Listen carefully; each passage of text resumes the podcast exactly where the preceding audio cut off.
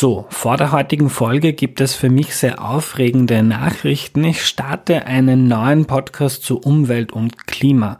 Ich mache jetzt seit vier Jahren Erklär mir die Welt und ich habe gemerkt, wie groß das Bedürfnis nach nüchternen Informationen in dieser aufgeregten Zeit ist und dass euch das Thema Nachhaltigkeit extrem interessiert. Dass aber auch viele von euch damit überfordert sind, mir inklusive. Ich recherchiere jetzt seit Jahren dazu, wie wir Klimakrise und Artensterben lösen und zu echter Nachhaltigkeit kommen und was es dafür braucht von der Politik, der Wirtschaft und von uns allen. Ich habe das Gefühl, dass wir ein bisschen gefangen sind, die einen in Untergangsstimmung, die anderen in ihrer Wurstigkeit im Sinne von, das wird schon alles nicht so schlimm werden. Und ich fühle mich zu keinem der beiden Positionen zugehörig und fühle mich da auch nicht wohl. Ich glaube, dass es einen riesigen Bedarf nach nüchternen, konstruktiven Informationen und Vorschlägen gibt, wie wir diese beiden Krisen realistisch lösen. Und darum mache ich jetzt einen neuen Podcast. Erklär mir die Welt bekommt also einen Schwester-Podcast und der heißt Sonne und Stahl. Start ist der Donnerstag, der 21.04. Ihr könnt Sonne und Stahl bereits abonnieren. Es gibt auch bereits einen Instagram-Channel, den ihr liken könnt. Sonne und Stahl ist der Podcast für alle, die bei der Klimakrise Teil der Lösung sein möchten. Wichtig ist auch, er kommt zusätzlich zu Erklär mir die Welt. Also hier geht alles ganz normal wie gewohnt weiter, keine Sorge. Die ersten beiden Folgen von Sonne und Stahl gebe ich euch auch hier in den Feed bei Erklär mir die Welt, damit ihr mal reinhören könnt. Ihr müsst den Podcast aber auf Spotify, Apple Podcasts oder wo auch immer ihr gerne Podcasts hört, neu abonnieren sonst verpasst ihr ihn. Sonnenstahl wird in Staffeln organisiert sein und in Staffel 1 geht es darum, wie wir Mobilität nachhaltig hinbekommen. Das Ganze ist am ehesten vergleichbar von der Tiefe und der Länge mit den Deep Dives in Erklär mir die Welt. Am Donnerstag geht's los und ich schlage vor, du drückst jetzt schnell mal auf Pause hier und abonnierst gleich Sonne und Stahl in der Podcast-App deiner Wahl, damit du den Start von meinem neuen Podcast nicht verpasst. Wer mich zu Beginn unterstützen möchte, bitte erzählt euren FreundInnen davon, teilt den Podcast auf Social Media, bewertet ihn auf Spotify, auf Apple Podcasts und so weiter, gebt ihm fünf Sterne das ist mir gerade zu Beginn eine große Hilfe, wenn es noch ganz wenig Leute gibt, die den neuen Podcast kennen. Für mich ist das sowas wie mein kleines neues Baby und ich freue mich, wenn ihr auch diesen Weg mit mir geht. Danke und jetzt zur heutigen Folge. Hallo, danke an Thomas, der den Podcast neu auf www.erklärmir.at unterstützt. Du machst mit den derzeit 347 aktiven UnterstützerInnen Erklär mir die Welt mit möglich. Bevor es losgeht, noch eine entgeltliche Einschaltung. Ich habe sehr schöne Erinnerungen an meine Studienzeit. Falls das Thema bei jemandem von euch ansteht, denkt vielleicht mal an die FH Burgenland. Sie gehört mit zwei Standorten in Eisenstadt und Pinkerfeld zu den persönlichsten Fachhochschulen im Land. Dort könnt ihr zur Digitalisierung, neuen Formen des Wirtschaftens und Führens von Umwelt, Klima und Energiethemen bis zu den Herausforderungen in der Gesundheit und zu sozialen Fragen studieren. Der überwiegende Teil geht berufsbegleitend und online. So lassen sich Beruf, Studium, Familie, Kinder und Kontakt mit Freundinnen gut vereinen. Von Eisenstadt ist man in 30 Minuten in Wien, von Pinkerfeld in 60. Informiert euch auf fh-burgenland.at. Bis zum 31. Mai könnt ihr euch für die Masterprogramme anmelden.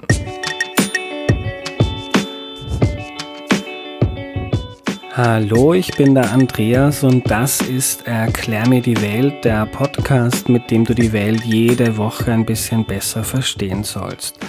Heute geht's um Drogen und Sucht und um dich, liebe Nina.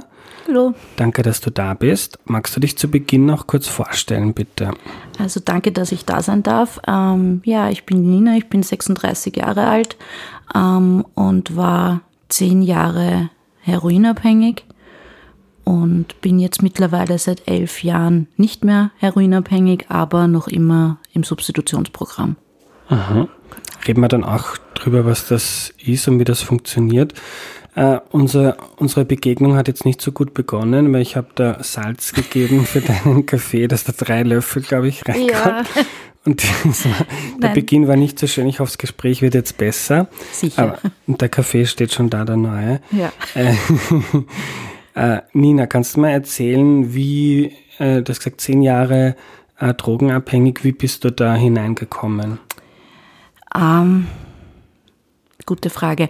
Ähm, also ganz am Anfang war es so, dass ich eigentlich nur neugierig war. Also ich habe ähm, mit 14 ähm, angefangen, mit älteren Freunden abzuhängen und die haben gekifft und ich war einfach neugierig und wollte das auch ausprobieren. Also bei mir war das nicht so typischer Gruppenzwang, mhm. sondern die haben eigentlich gesagt, ich soll es lassen. ja, ich habe nicht gehört, war neugierig, habe es trotzdem gemacht. Dann habe ich mit 14,5 meinen älteren Halbbruder kennengelernt, der war 18 und durch den bin ich dann in Lokale reingekommen, wo ich eigentlich mit 14 nicht hätte sein sollen, sagen wir so.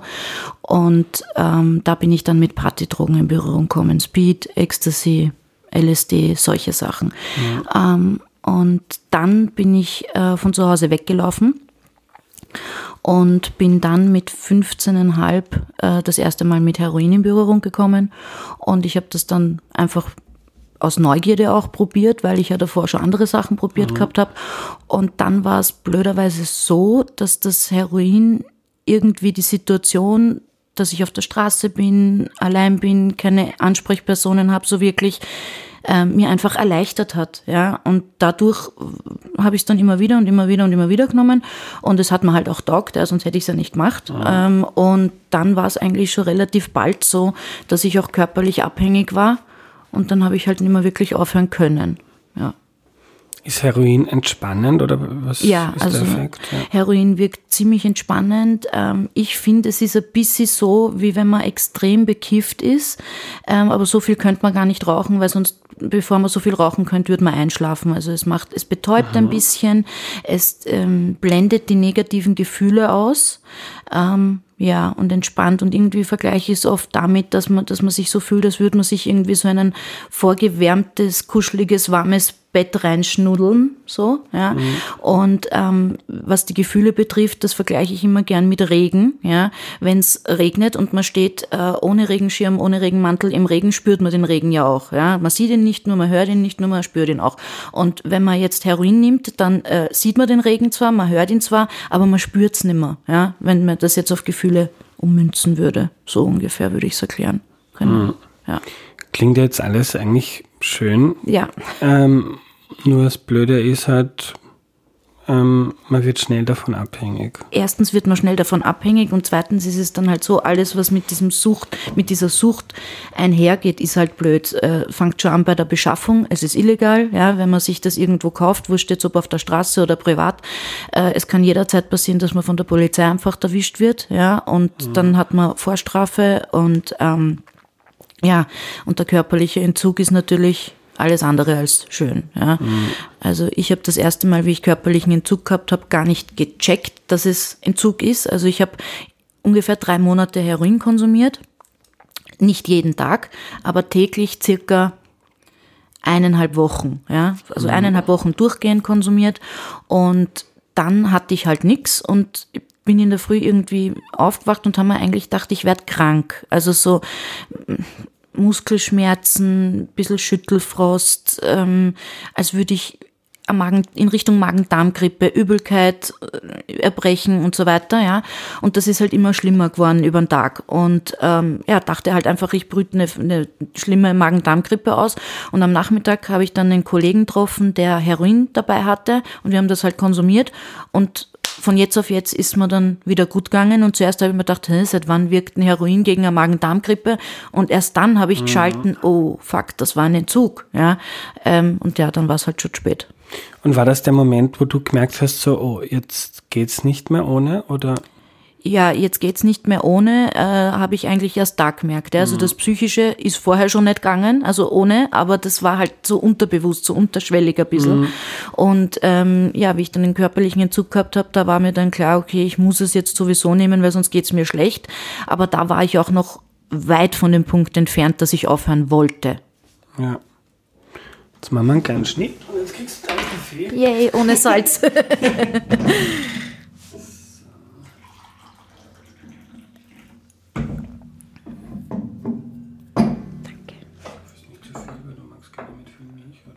schon. Stopp. Stopp. Danke. Jetzt machen wir das ganz klug. ja, jetzt ist Zucker. Ja, okay, die Kristalle sind, wenn man ganz genau schaut, das ist Feinkristallzucker. Die Kristalle sind halt ein bisschen kleiner, aber wenn man normal Kristallzucker hat, dann schaut das genauso aus wie Salz. Also von dem her, ja. Gut. Jetzt passt's.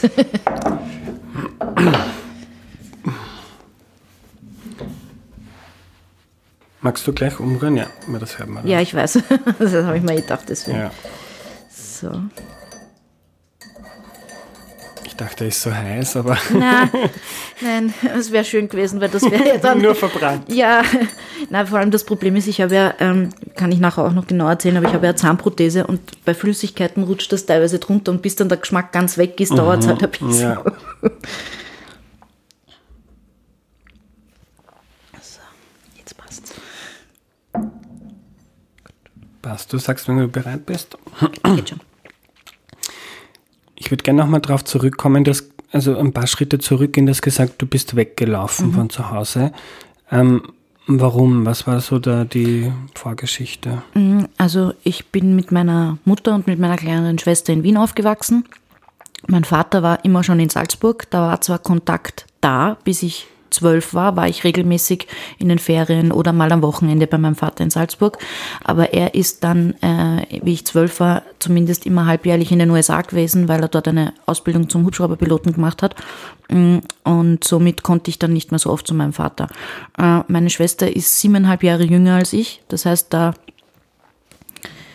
waren auch nicht so Punkte, wo ich sage, okay, das war so ein tolles geschwisterliches Verhältnis, weil ich konnte mit ihr nichts anfangen im Prinzip, weil wie sie auf die Welt gekommen ist, war ich sieben und das war einfach der Altersunterschied zu groß. Ähm, und wie ich dann so zehn war, ist meine Schwester in den Kindergarten, ich ins Gymnasium Unterstufe. Meine Mutter hat Vollzeit angefangen zu arbeiten. Das heißt, ich musste dann mich teilweise um meine Schwester am Nachmittag kümmern, Haushaltsaufgaben erfüllen und so. Das wäre jetzt nicht so schlimm gewesen, aber es ist halt nicht unbedingt was, was man als 10-, 11-Jährige unbedingt gern macht.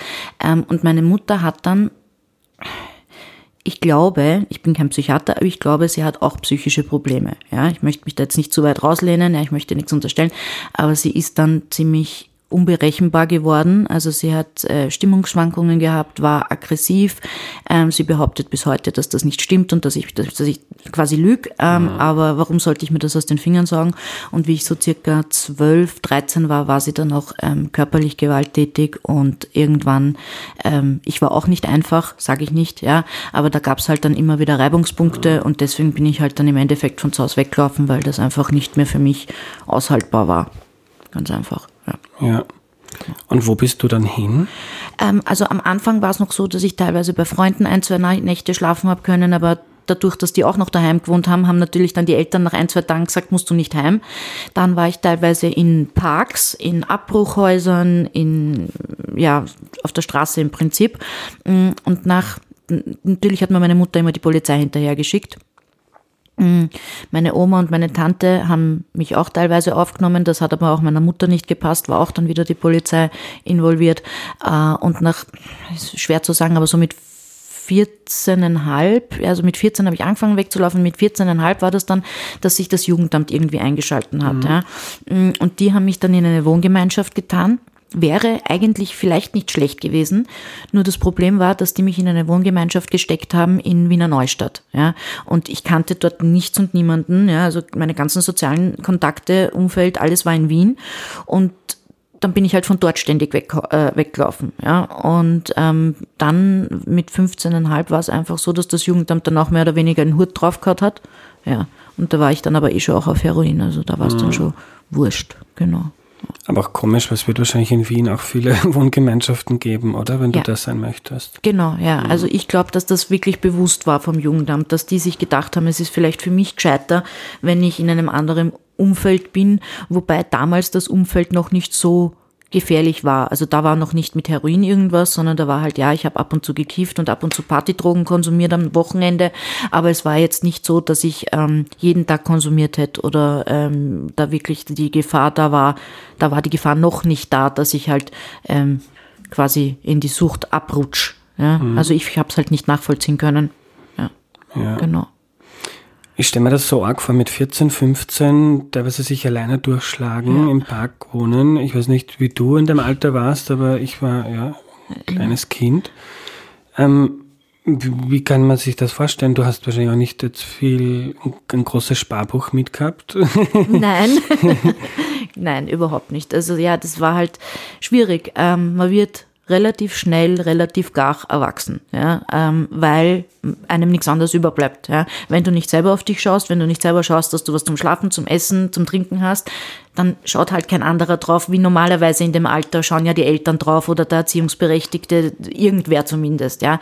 Ähm, man sucht sich dann aber Leute, die Freunde, würde ich jetzt sagen, ähm, die vielleicht schon länger in, des, in dieser Szene sind, obdachlos sind, süchtig sind und von denen schaut man sich sehr viel ab, von denen holt man sich sehr viel Tipps und es entstehen dann auch so kleine ähm, Klicken, ja, die dann schon bis zu einem gewissen Grad Familienersatz sind. Ja. Also ich habe dann das Glück gehabt, dass ich relativ schnell Leute kennengelernt habe, die zehn Jahre teilweise älter waren als ich Mitte 20, Anfang 30 schon und die haben irgendwie mich unter ihre Fittiche genommen sozusagen, ja, ähm, und haben halt aufgepasst auf mich und mir erklärt, schau, wenn du in so und so eine Situation kommst, mach das und das, ja, also das war ähm, dann zum Beispiel als Frau alleine im Park ist nicht so super. Die haben mir zum Beispiel den Rat gegeben, schau, dass du dir einen Hund zulegst, weil dann trauen sich die Leute nicht so, weil Hund bellt, macht mhm. auf sich aufmerksam, ja.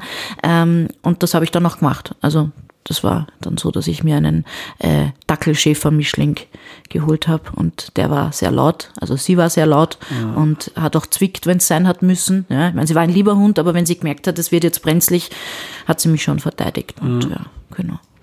Und wie war das mit Essen? Also mit Essen, das war eigentlich noch nicht so ein Problem, weil ich hatte damals noch meine äh, Oma väterlicherseits, da konnte ich jederzeit hingehen, äh, mhm. essen, duschen, sowas. Ja. Ähm, und es gibt ja in Wien auch ganz, ganz viele Essensausgabestellen ja, oder Tageszentren, äh, Notschlafstellen auch. Aber das Problem ist, die Notschlafstellen und Tageszentren, da darf man erst ab 18 rein. Ja. Aber bei den Essensausgabestellen, da fragt keiner. Da kriegst du zuerst einmal was zum Essen und dann fragt vielleicht wer. Ja. Aber ähm, das habe ich dann relativ schnell heraus gehabt. Also wie gesagt, zuerst war noch meine Oma da und dann habe ich durch eben Freunde und, und Bekannte dann eben erfahren, wo man was zum Essen kriegt. Zum Beispiel bei den Streetworkern. Damals war noch äh, am Karlsplatz eine Filiale sozusagen von den Streetworkern, wo man auch Kaffee kriegt hat und Tee und ähm, Brot, Butter und solche Sachen waren immer gratis. Genau. Ja. Und ähm, gab es dann auch Momente, wo du dir gedacht hast, boah, ähm, ich pack das nicht, ich ähm, gehe da, ich, zum Beispiel bei der, bei der Essensausgabe, da ist ein Streetworker, ich frage, hey, könnt ihr mir helfen oder wie war das? Hm, nein, also mhm. um Hilfe gebeten habe ich in dem, zu der Zeit eigentlich überhaupt nicht, was vielleicht gescheit gewesen wäre. Ähm, aber ich wollte halt, das ist schwer zu erklären, ähm, ich habe mich ja irgendwie selber in die Situation gebracht. Also ich bin ja von zu Hause weggelaufen und ich wollte mir selber nicht eingestehen, dass ich es nicht allein schaffe. So, ja. Ich war immer so, dass ich irgendwie mit dem Kopf durch die Wand wollte und entweder mein Kopf bricht oder die Wand, ja. Und ähm, ich war da immer so, dass ich das eigentlich immer mit mir selber ausmachen wollte, ja, was natürlich im Nachhinein gesehen nicht sehr intelligent war, ja. Aber in, in der Zeit, man ist 14, man glaubt sowieso, man weiß alles besser, 14, 15, 16, ja.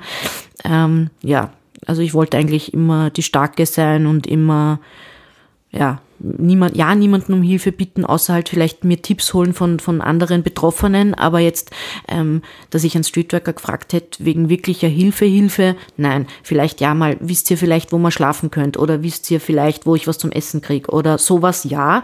Ähm, aber so wirklich, dass ich mal helfen hätte lassen mit Therapie und, und sowas, zum Beispiel jetzt, ja, was, was die Suchterkrankung betrifft, nein, äh, gar nicht mhm. am Anfang. Mhm. Wie man sich da deinen Alltag vorstellen können in der ja. Zeit? Also, weil, wie ich dann schon quasi, wie das, wie das nachher war, nach dem Jugendamt, wo dann auch das Jugendamt quasi schon aufgegeben hat, wo ich dann ständig weglaufen bin, da war es so, dass ich ähm, ganz, ganz oft die Nacht verbracht habe ähm, in den Nightline-Bussen in Wien. Also da fahrt ja die ganze Nacht ein mhm. Bus. Und wenn du einen Fahrschein hast, also ich hatte immer die Monatskarte, das war mir urwichtig, ja, ähm, wenn du da einen Fahrschein hast und wenn du ähm, andere Fahrgäste nicht belästigst und nicht jetzt extrem ungepflegt bist, ja, dann lass dich der Busfahrer auch tatsächlich die ganze Nacht hin und her fahren, ja. Und das ist warm, es ist trocken, du hast dort noch den Busfahrer, der ein bisschen aufpasst, ja. Und und dann habe ich halt dort die Nacht verbracht, habe dort auch gut teilweise schlafen können. Also das war nicht so, dass ich dann so extrem unausgeschlafen oder ausgelockt war, wie wenn ich im Park zum Beispiel geschlafen hätte. Ähm, und dann in der Früh war es eigentlich so, dass ich geschaut habe, dass ich zuerst einmal irgendwie ähm, eben zu den Streetworkern gehe, mir einen Kaffee hole, so frühstückmäßig. Ähm, und dann war es eigentlich relativ schnell so, dass ich ja Entzugserscheinungen gehabt habe und mir relativ schnell dann äh, irgendwie meine Drogen organisieren musste. Ja. Äh, manchmal habe ich es geschafft, dass ich mir am Abend noch was für in, die Früh, für in der Früh auf die Seite gelegt habe, dass ich halt nicht schon entzügig herumrennen muss. Ja. Also in der Umgangssprache Sprache nennt man das halt Krachen bei uns. Also wenn wir halt in Zügig sind, manche sagen Craven dazu, manche Krachen. In, in Wien sagt man halt Krachen dazu. Ähm, und wie sagt man das dann? Ich ich krach. Ich krach. Mhm, mhm. Ja, es kommt, glaube ich, daher von, äh, wenn man jetzt irgendein resches Brot hat, dann kracht das auch, wenn man es so äh, bricht, ja. Und ich glaube, dass das daher mhm. kommt, ich weiß mhm. es aber nicht genau. Und das ist halt so die um Umgangssprache. In Deutschland sagt man oft auf Turkey kommen aber das sagt man bei uns überhaupt nicht. Mhm. Ja. Und ähm, damit ich halt in der Früh nicht krach, habe ich dann äh, mir am Abend probiert, eben was auf die Seite zu legen, was manchmal mehr oder weniger gut funktioniert hat. Ja. Äh, und wenn ich das nicht geschafft habe, war es eigentlich so, dass mein erster Weg dann war am Karlsplatz. Streetworker waren auch am Karlsplatz, das heißt Frühstück und, und Drogenaufstehen war dann in einem Aufwasch. Mhm. Ich habe dann auch schon Leute gekannt und ich habe mir das dann am Anfang so finanziert, dass ich ähm, entweder ähm, die Kärntner Straße bis zum Stephansplatz auf und ab gegangen, also zwischen Karlsplatz und, und Stephansplatz die Kärntner Straße rauf und runter gegangen bin und die Leute nach 50 Cent zum Telefonieren gefragt habe. Damals war das noch nicht so mit Handy und so, ja, da hat's noch Telefonzellen gegeben ähm, und ich hätte nie gesagt, ich bin auf der Straße, das wäre mir viel zu peinlich gewesen. Ja. Aber nachdem ich sehr jung war und auch nicht irgendwie abgefuckt ausgeschaut habe, habe ich relativ schnell eben meine 20 Euro zusammen gehabt. Ja, das hat nicht länger dauert als eine halbe Stunde, Stunde. Ähm, die Leute haben haben wir auch teilweise zwei Euro gleich geben und so, das war nicht das Problem.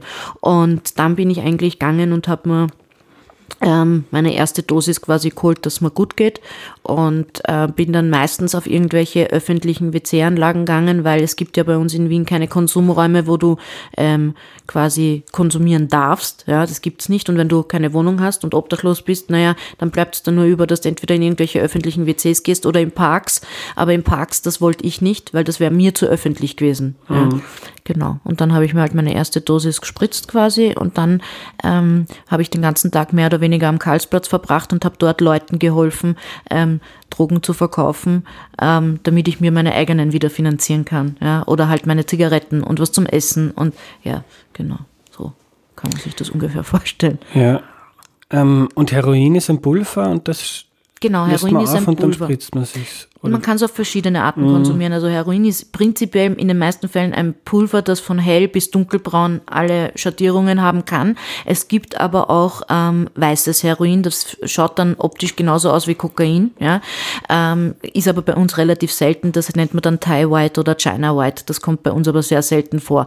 Ähm, und das ist eben ein Pulver und man, man kann es eigentlich entweder durch die Nase ziehen, ja, man kann es äh, auflösen im Wasser, also das muss man aufkochen mit, warme, mit heißem Wasser und mit Ascorbinsäure, ähm, weil sonst löst sich's nicht auf, äh, erhitzen und dann abkühlen lassen und dann spritzen. Oder man kann das Pulver auf eine äh, Alufolie drauf tun, die Alufolie von unten mit dem Feuerzeug erhitzen und die Dämpfe inhalieren. Also das sind so die drei gängigsten Möglichkeiten. Man könnte es auch schlucken, ja, aber das ist halt sehr unüblich, das macht eigentlich keiner. Ja, mhm. Genau. Und blöde Frage, warum ähm, Heroin? Gibt es auch viele andere Drogen? Ja, die anderen habe ich alle schon ausprobiert gehabt. Mhm. Ja, also das war das, was mir am ehesten geholfen hat in der Situation, nicht an die negativen Sachen zu denken. Ganz einfach, ja. Ja. Und, und wie kann man sich das Kaufen von Heroin vorstellen? Also man weiß einfach, wie die Leute ausschauen, man geht hin und dann Naja, also am Anfang weiß man es natürlich nicht. Äh, da habe ich, dann bin ich mit Leuten mitgegangen, die es gewusst haben am Anfang, die erste Zeit. Und mh, mm, wie ich es dann selber gewusst habe, ganz am Anfang bin ich halt auch noch auf der Straße kaufen gegangen, also bei Straßendealern. Also ich bin jetzt nicht rassistisch oder sonst irgendwas nicht falsch verstehen, aber bei uns in Wien sind das wirklich die meisten, die auf der Straße verkaufen, sind Schwarze. Und die, damals war die Szene so Südtiroler Platz ja, ist jetzt nicht mehr. Mm, und dort geht man dann hin und dort stehen dann, weiß ich nicht, zehn Schwarze, ja, und da kann man sich dann quasi einen aussuchen. Vielleicht kennt man einen schon vom Sehen. Und die haben das dann, die haben sowohl Kokain als auch Heroin und die haben das in so Kugeln im Mund, ja. Mhm. Und also so in, in Plastikkugeln im Mund, also mit so, ja, Frischhalte, Nein, so Obstsackerl. Obstsackerl mhm. vom Biller, kann man sich das vorstellen. Und das Pulver ist halt ähm, noch in, in ganz vielen Schichten eingepackt, damit eben kein Speichel dazukommt und so, damit das halt drinnen trocken bleibt. Und, der, und man kann die Kugeln unterscheiden. Die Kokainkugeln sind ganz rund und die Heroinkugeln sind so, wie wenn man Kugeln macht und von beiden Seiten einmal so zusammendrückt, so ein bisschen abgeflacht. Mm, und genau, und denen geht man dann hin und sagt mal halt, wie viel man haben will. Und dann geben, gibt man denen das Geld, die geben das her und meistens sagen es dann auch noch, man soll es selber in den Mund nehmen, was ich aber nicht gemacht habe, weil ich finde das einfach grauslich, wenn wer was an, mhm. also wenn wer Fremder was im Mund gehabt hat, das dann selber im Mund zu nehmen, finde ich halt persönlich mhm. nicht so geschmackig, ja. Ähm, genau, und wenn man dann halt später war es dann so, dass ich Privat-Connects gehabt habe, also private Dealer gehabt habe, wo man dann entweder zu denen nach Hause sogar gegangen ist oder sich in der Nähe von denen zu Hause getroffen hat und da kriegt man dann das Pulver in so Briefchen, also so, ähm, da gibt es eine spezielle Art Papier zu falten und ähm, da ist das dann drinnen, genau. Ja. Und im Mund, warum? Damit sie es runterschlucken können, wenn die Polizei okay. kommt. Also das ist ganz oft so, dass die Polizei, wenn die eben äh, die äh, Straßendealer von denen sie glauben, dass sie Heroin und Kokain verkaufen.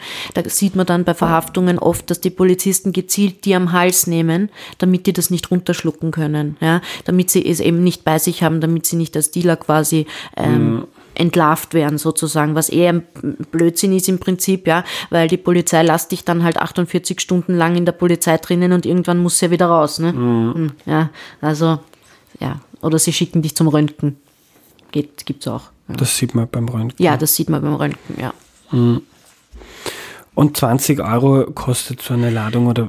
Ja, also ein halbes Gramm ist das ungefähr auf der Straße, ja, kostet so circa 20 Euro. Äh, in Wirklichkeit ist es vielleicht ein bisschen weniger, ja, also äh, ein halbes Gramm sind fünf Zehntel, ja, und da sind vielleicht drinnen drei, vier Zehntel und vor allem ist es sehr, sehr ähm, gestreckt. Ja. Also es ist ganz, ganz wenig reines Heroin drinnen. Die strecken das dann mit verschiedensten Medikamenten, mit, äh, die eine beruhigende Wirkung haben. Ganz oft sind es Benzodiazepine, ähm, oft sind es auch, äh, ist Milchzucker, ja. Also es wird schon sehr aufgestreckt und weiß nicht, das ist vielleicht zehn Prozent Heroin drinnen, wenn überhaupt, ja. Mhm. Also in, in diesem Straßenheroin. Ähm, beim, bei meinem Privatdealer weiß ich es zufällig, weil wir dann verhaftet wurden, weil das im Labor getestet wurde. Von meinem Privatdealer hatte es 37 Prozent und das war war schon recht gut. Und da mhm. kostet dann ein Gramm 80 Euro. Auf der Straße kostet ein Gramm so zwischen 30 und 50 Euro, je nachdem, wo und wie, mhm. wie, man, wie, wie, gut man den schon kennt halt. Ne? Ja. Und mit so einem einen Gramm ähm, Straßenheroin, ja. wie lange kommt man dann damit aus? Naja, also am Anfang bin ich mit, habe ich am Tag mir zweimal um 20 Euro was gekauft. Das waren eben zwei, also ein Gramm ein Tag ungefähr. Ja. Also vielleicht am, ganz am Anfang noch zwei Tage, ja, aber das ist schon Maximum. Ja.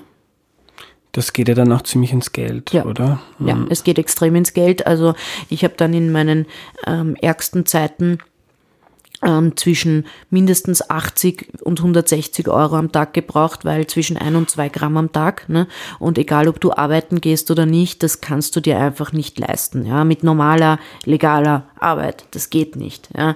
Und irgendwann hast du dann halt ähm, im Prinzip drei Möglichkeiten, wo du so viel Geld verdienen könntest. Das eine ist, du gehst und äh, fladerst irgendwelchen normalen Leuten das Geldtaschel, gehst im Biller und überfallst den oder Tankstellen überfallen oder sonst was. Das wollte ich aber nicht machen. Die zweite Möglichkeit ist, äh, sowohl für Männer als auch für Frauen, ja, äh, prostituieren. Das ist die zweite Möglichkeit, die zweite Option. Mein Ex-Freund zum Beispiel hat sich prostituiert dafür. Das habe ich dann erst später herausgefunden. Äh, ich wollte das aber auch nicht. Ich bin damals mit Mädels mitgegangen, da war ich so 16, 17, ähm, in den zweiten Bezirk, äh, in die Ypsstraße, Max-Winterplatz. Das war damals eben so der minderjährigen Strich in Wien. Ähm, und äh, bin dort halt, habe die begleitet, habe mir das halt angeschaut und bin dann auch einmal schon in einem Auto drin gesessen und wollte das eigentlich machen. Und noch bevor ich aber irgendwie was gemacht habe, äh, allein der Gedanke daran, da habe ich mich übergeben müssen, also habe mich von oben bis unten einfach angeschrieben und äh, habe dann abbrochen quasi und habe gesagt, Herr, sei mal nicht böse, ich kann nicht. Und zum Glück hat mich der wieder aussteigen lassen aus dem Auto und hat mir dann das Geld trotzdem gegeben, netterweise. Ja. Aber dafür war für mich halt klar, okay, also ich kann nicht irgendwelche Geschäfte überfallen, Leute bestehlen kann ich auch nicht, prostituieren kann ich mir auch nicht. Ja, und dann bleibt da eigentlich nur mehr über, dass du selber anfängst zum Drogendealen, weil ansonsten mit keiner normalen Arbeit, wie gesagt, kriegst du so viel Geld zusammen. Das ist unmöglich. Und ich habe dann äh, relativ schnell zum Grasdealen angefangen. Ja, genau. Und da macht man so viel Geld? Ja. Also ja, wenn man halt genug verkauft schon. Ich habe es auch billig bekommen. Also mhm. normalerweise kostet auf der Straße ein durchschnittlich ein Gramm Gras kostet 10 Euro. Ja, so. Und ich habe es gekriegt um 5 Euro das Gramm. Mhm. Das heißt, ich habe schon bei einem Gramm 5 Euro Gewinn gemacht sozusagen. Ja, und wenn ich dann halt, weiß ich nicht, äh, genug verkauft habe am Tag, das ist sich schon ausgegangen, ja, den ganzen Tag, weil man hat ja nichts anderes zu tun. Das ist der Vorteil, ne? Man hat den ganzen Tag nichts anderes zu tun, außer damals war es halt der Karlsplatz, am Karlsplatz herumzuhängen und da seine Drogen loszuwerden, ja. Und man hat ja dann auch schon Connections, man kennt dann Leute, manche tauschen dann auch, also du gibst ihnen Gras, sie geben da Heroin und so weiter, ja. Und relativ schnell steigt man aber dann auch um auf äh, Morphium ja, also es gibt bei uns am Schwarzmarkt Morphium und das ist stärker als Heroin und billiger. Ja, und dann, wenn man das weiß, dann steigt man halt auf das um und substituiert sich quasi selber, weil man kriegt das äh, als Drogenersatzmedikament eigentlich. Ähm, und es gibt aber viele Leute, die dann äh, mehr bekommen vom Arzt, das sie brauchen und verkaufen halt den Rest dann ähm, auf der Straße oder sie verkaufen die gesamte Substitution auf der Straße, um sich dann Heroin zu kaufen. Das gibt es auch. Mhm. Und der, der Handel mit Gras, wie kann ich mir das vorstellen? Du hast so einen Großhändler, da kaufst du ein ähm, halbes Kilo und dann Nein, so viel habe ich mir nicht gekauft. Ich habe mir höchstens zehn Decker am Anfang auf einmal mhm. gekauft. Und dann habe ich die zehn Decker halt zu Hause in so kleine ähm, kleinere äh, Baggies reintan, also in so, so kleine Sackeln und da ist dann ähm, ein Gramm drinnen gewesen und da habe ich dann ähm, höchstens fünf Sackeln eingesteckt gehabt, den Rest habe ich entweder irgendwo versteckt oder irgendwo gebunkert gehabt, damit ich nicht so viel bei mir habe, falls die Polizei eben irgendwie mich erwischt und dann habe ich das halt kleinweise verkauft, ja, genau. Und dass sich dann auf die Straße gestellt, die Leute haben gewusst, bei dir kriegt man was und ja, also damals war es halt so am Karlsplatz, das war halt der Hauptumschlagsplatz mhm. in ganz Wien und da gab es halt von Gras über äh, Speed, über Ecstasy, von Kokain, Heroin, Morphium, alles einfach. Ja. Und ähm, früher oder später spricht sich das dann halt herum, wer was verkauft und die Leute kannten mich halt dann schon vom Sehen und ich habe halt nicht wildfremde Leute angesprochen, das habe ich nicht gemacht. Es gibt Leute, die das machen, ich habe es nicht gemacht. Ich bin dann halt meistens im Park spazieren gegangen oder habe mich dann halt dort bei den Bänken aufgehalten Aufenthalten, wo halt die meisten Dealer sitzen und da kommen dann eben Leute vorbei und spätestens nach zwei, drei Monaten kennen dich die Leute vom Sehen und gehen dann zielstrebig quasi auf dich hin, wenn sie was, wenn sie wissen, du hast das, was sie wollen. Ne? Hm. Ähm, heute passiert es ja nicht mehr am Karlsplatz. Nein. Ich kenne es nur von der TU, dass da die Toiletten jetzt sogar so blau beleuchtet ja. sind. Das heißt, dass man seine ähm, Adern nicht sieht, also dass ja. man sich nichts spritzen kann. Ja. Äh, wo, wo sind diese Plätze jetzt in Wien? Ähm, das, also damals, wie der Karlsplatz geräumt worden ist, ähm, hat sich das relativ verstreut. Also da ist das neue Suchthilfezentrum aufgemacht worden bei der Gumpendorfer Straße, Jedmeier. Da, also das heißt, das ist jetzt Gumpendorfer Straße, dann bei der Josefstädter Straße, da war, das war immer schon der Ausweichpunkt, falls am Karlsplatz zu viel Polizei war, waren die Leute Josefstädter Straße. Dort gibt es ein Tageszentrum, das Josie, deswegen. Ähm, und dann jetzt hat sich auch auf den Margaretengürtel runter verlegt, weil das ist in der Nähe von der Gumpendorfer Straße und Praterstern. Also das sind jetzt so diese Haupt-Hotspots. Es gibt auch den ganzen Gürtel entlang immer wieder mal Treffpunkte, aber so die Haupttreffpunkte sind Margaretengürtel, Gumpendorfer Straße, Josefstädter Straße, Praterstern. Und was ich noch sagen wollte zu den Blaulichtern bei der TU, ähm, das ist eine Geldrausschmeißerei. Ja. Also es stimmt, das ist der Grund, warum sie das mhm. installiert haben, ist, damit man die Venen nicht sieht. Ja. Es stimmt, man sieht die Venen weniger. Man kann es ja selber mal ausprobieren, wenn man auf so, auf so einer WC-Anlage ist. Es stimmt, man sieht die Venen weniger, aber ein Junkie braucht die Venen nicht sehen. Ja, das heißt, ich kann im Dämmerlicht, du spürst das eher, als dass du siehst, ja. Und sie sind mittlerweile eh schon draufgekommen, dass es gar nicht hilft, ja.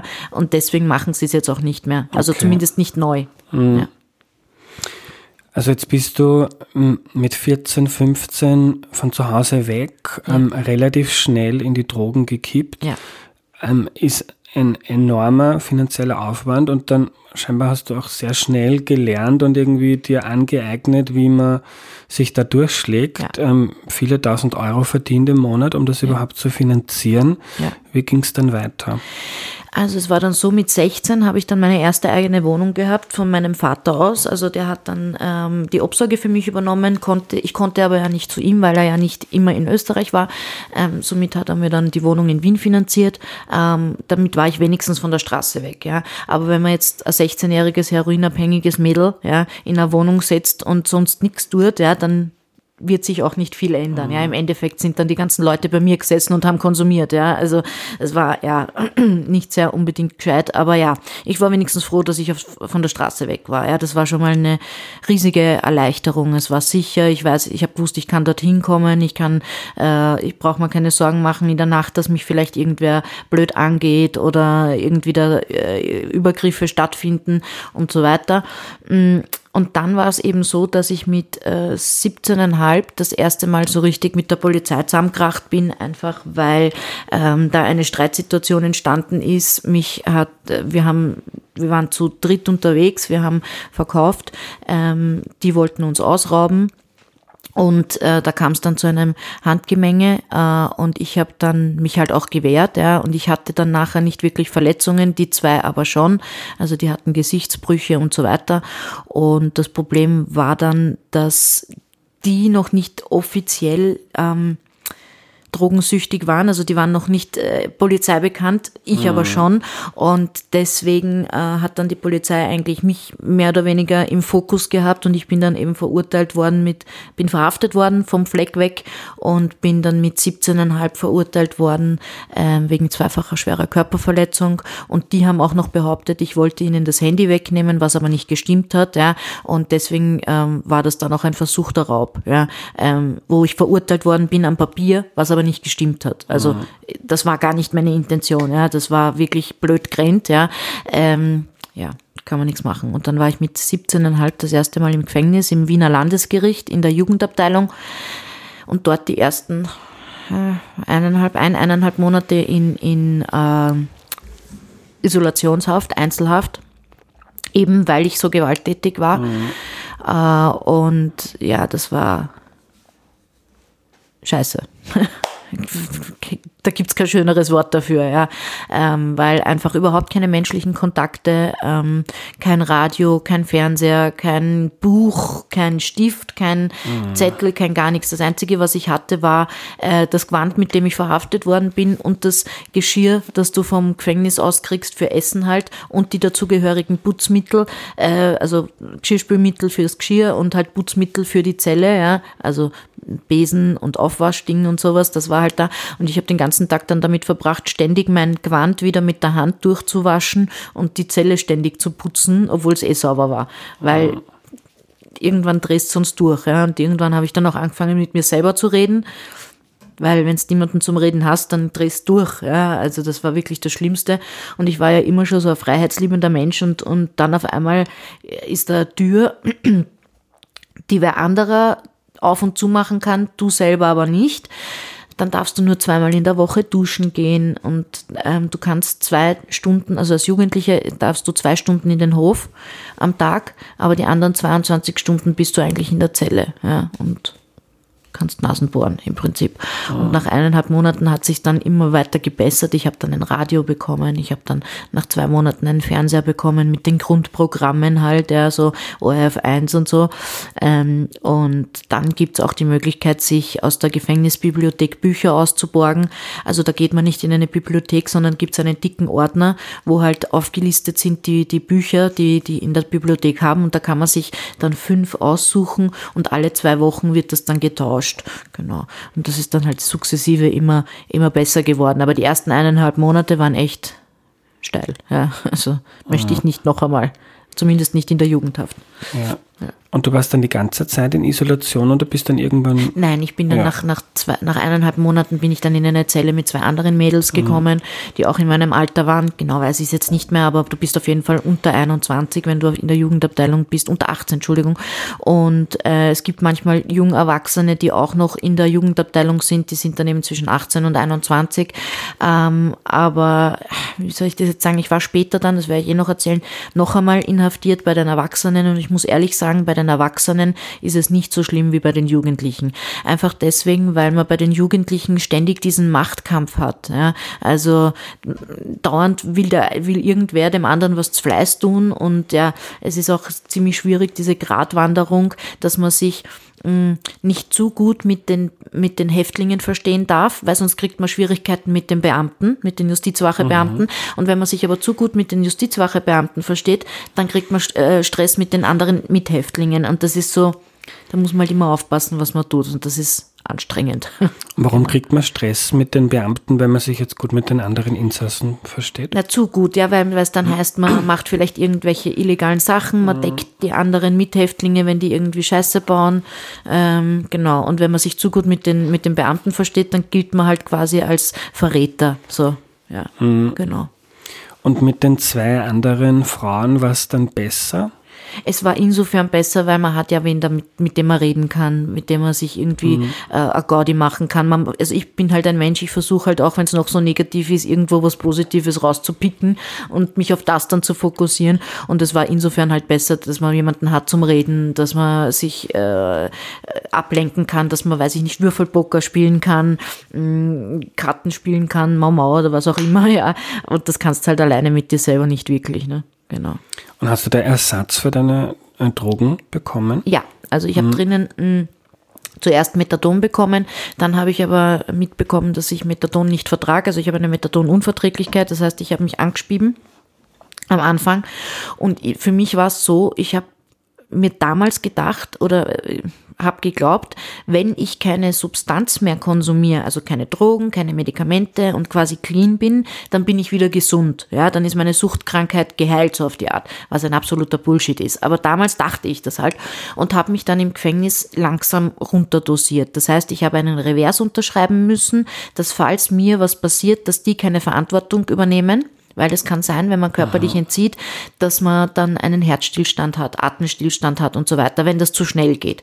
Und die wollten natürlich nicht dafür die Verantwortung Aha. übernehmen, deswegen musste ich einen Revers unterschreiben, was sowieso eine Augenauswischerei war, weil ich war minderjährig. Eigentlich hätte das mein Erziehungsberechtigter machen müssen, aber wurscht. Auf jeden Fall habe ich das dann unterschreiben müssen und dann durfte ich quasi äh, sukzessive weniger nehmen und dann war ich irgendwann auch nach dreieinhalb Monaten, glaube ich, war ich dann komplett auf Null also komplett clean, habe dann keine Medikamente mehr genommen, außer Schlafmedikamente zum Schlafen, weil wenn du einfach 22 Stunden am Tag nur in einer Zelle bist, ja, im Gefängnis kriegt jeder Schlaftabletten. Warum? Weil man sich nicht bewegt, weil man nichts zu tun hat. Das heißt, man kann nicht wirklich gescheit natürlich mhm. einschlafen, wenn man, wenn man im Gefängnis ist. Das geht gar nicht, ja. Und Schlaftabletten habe ich dann schon bekommen, aber zumindest habe ich dann kein, keine Drogenersatzmedikamente mehr bekommen. Genau. Und das ist dann gut damit gegangen. Also es hat funktioniert, oder? Ja, es hat schon funktioniert. Ja, also es ist mir gut gegangen, es hat funktioniert und es war auch kein Problem für mich, bis ich dann wieder äh, entlassen wurde. Ja, also ich bin dann kurz nach meinem, also ich, ich hab, bin verurteilt worden zu 18 Monaten damals.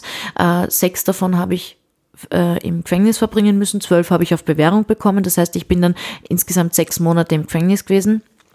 Und wie ich dann entlassen worden bin, das war kurz nach meinem 18. Geburtstag, ähm, bin ich dann, hat mich meine Cousine aufgenommen. Also ich bin zu meiner Cousine gezogen und dort war das erste halbe Jahr auch okay.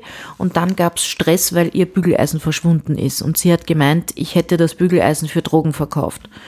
Und erstens war ich zu der Zeit clean und zweitens, wenn ich bei meinem Dealer mit einem Bügeleisen aufgeschlagen wäre, hätte er mich gefragt, ob ich irgendwo, ich meine, ja, es war ein bisschen, sie ich meine, ich mache keinen Vorwurf, sie weiß es halt nicht besser. Ja. ja. sie hat mit Drogen gar nichts zu tun. Es war nett von ihr, dass sie mich aufgenommen hat. Auf jeden Fall kam, kam dann eine Streiterei raus, die ist dann leider auch in einer Handgreiflichkeit geendet. Und ähm, sie hat mich dann halt rausgeschmissen im Endeffekt und nach drei Tagen, wo sie mich rausgeschmissen hat, hat sie ihr Bügeleisen wiedergefunden. Ich hätte dann zurück können und es wäre vielleicht gescheiter gewesen. Ich wäre zurückgegangen, das habe ich aber nicht getan. Ich war dann eben wieder mehr oder weniger auf der Straße, beziehungsweise da war ich ja dann schon über 18, da war ich dann in Notschlafstellen und war dann noch ungefähr ein halbes Jahr clean auf der Straße und dann war es so unerträglich für mich nüchtern auf der Straße, dass ich wieder rückfällig geworden bin. Ja, genau. Und gab es da ähm, vom, vom Gefängnis oder vom Gericht ähm, irgendwie eine Betreuung? Weil wenn du, ähm, wenn jetzt ein 17-jähriges Mädel drogenabhängig ins Gefängnis kommt, dann ist ein halbes Jahr da, dann ist die und die ist dann clean und dann schickt man sie wieder raus, ohne und sie ist jetzt nicht eingebettet mhm. in Superstrukturen, ja. dann braucht man nicht so viel ja, liegt recht nahe, dass das ein Risiko gibt, das nicht so klein ist, dass das genau. wieder schief geht. Gab es da Hilfe? Nein, äh, was, die, was die Sucht betrifft, überhaupt nicht. Das Einzige, was ich hatte, war äh, Bewährungshilfe, weil ich ja eine teilbedingte Strafe bekommen habe. Also das heißt, ich habe erst zwölf Monate auf Bewährung bekommen und da musste ich das erste Jahr einmal in zwei Wochen, wenn, mich, wenn ich mich jetzt richtig mhm. erinnere, musste ich dann dorthin. Das ist, war bei Neustart und dort redest du dann halt eine Stunde mit, mit deiner zugewiesenen Betreuung, ja, und das war's im Prinzip. Ja, also du kannst dich dort hinsetzen und kannst dir ja erzählen, was du willst. Ja, also äh, das prüft keiner nach im Prinzip. Ja, natürlich wäre es gescheiter, wenn du ehrlich bist. Ja, aber die meisten sagen dann halt nicht, ja, ich bin wieder rückfällig oder sonst irgendwas. Ja, also man, man schämt sich ja auch irgendwie dafür, dass man halt wieder rückfällig geworden ist zum Beispiel. Ja, weil das halt noch immer so, ähm, man wird halt noch immer stigmatisiert in unserer Gesellschaft. Ja, und äh,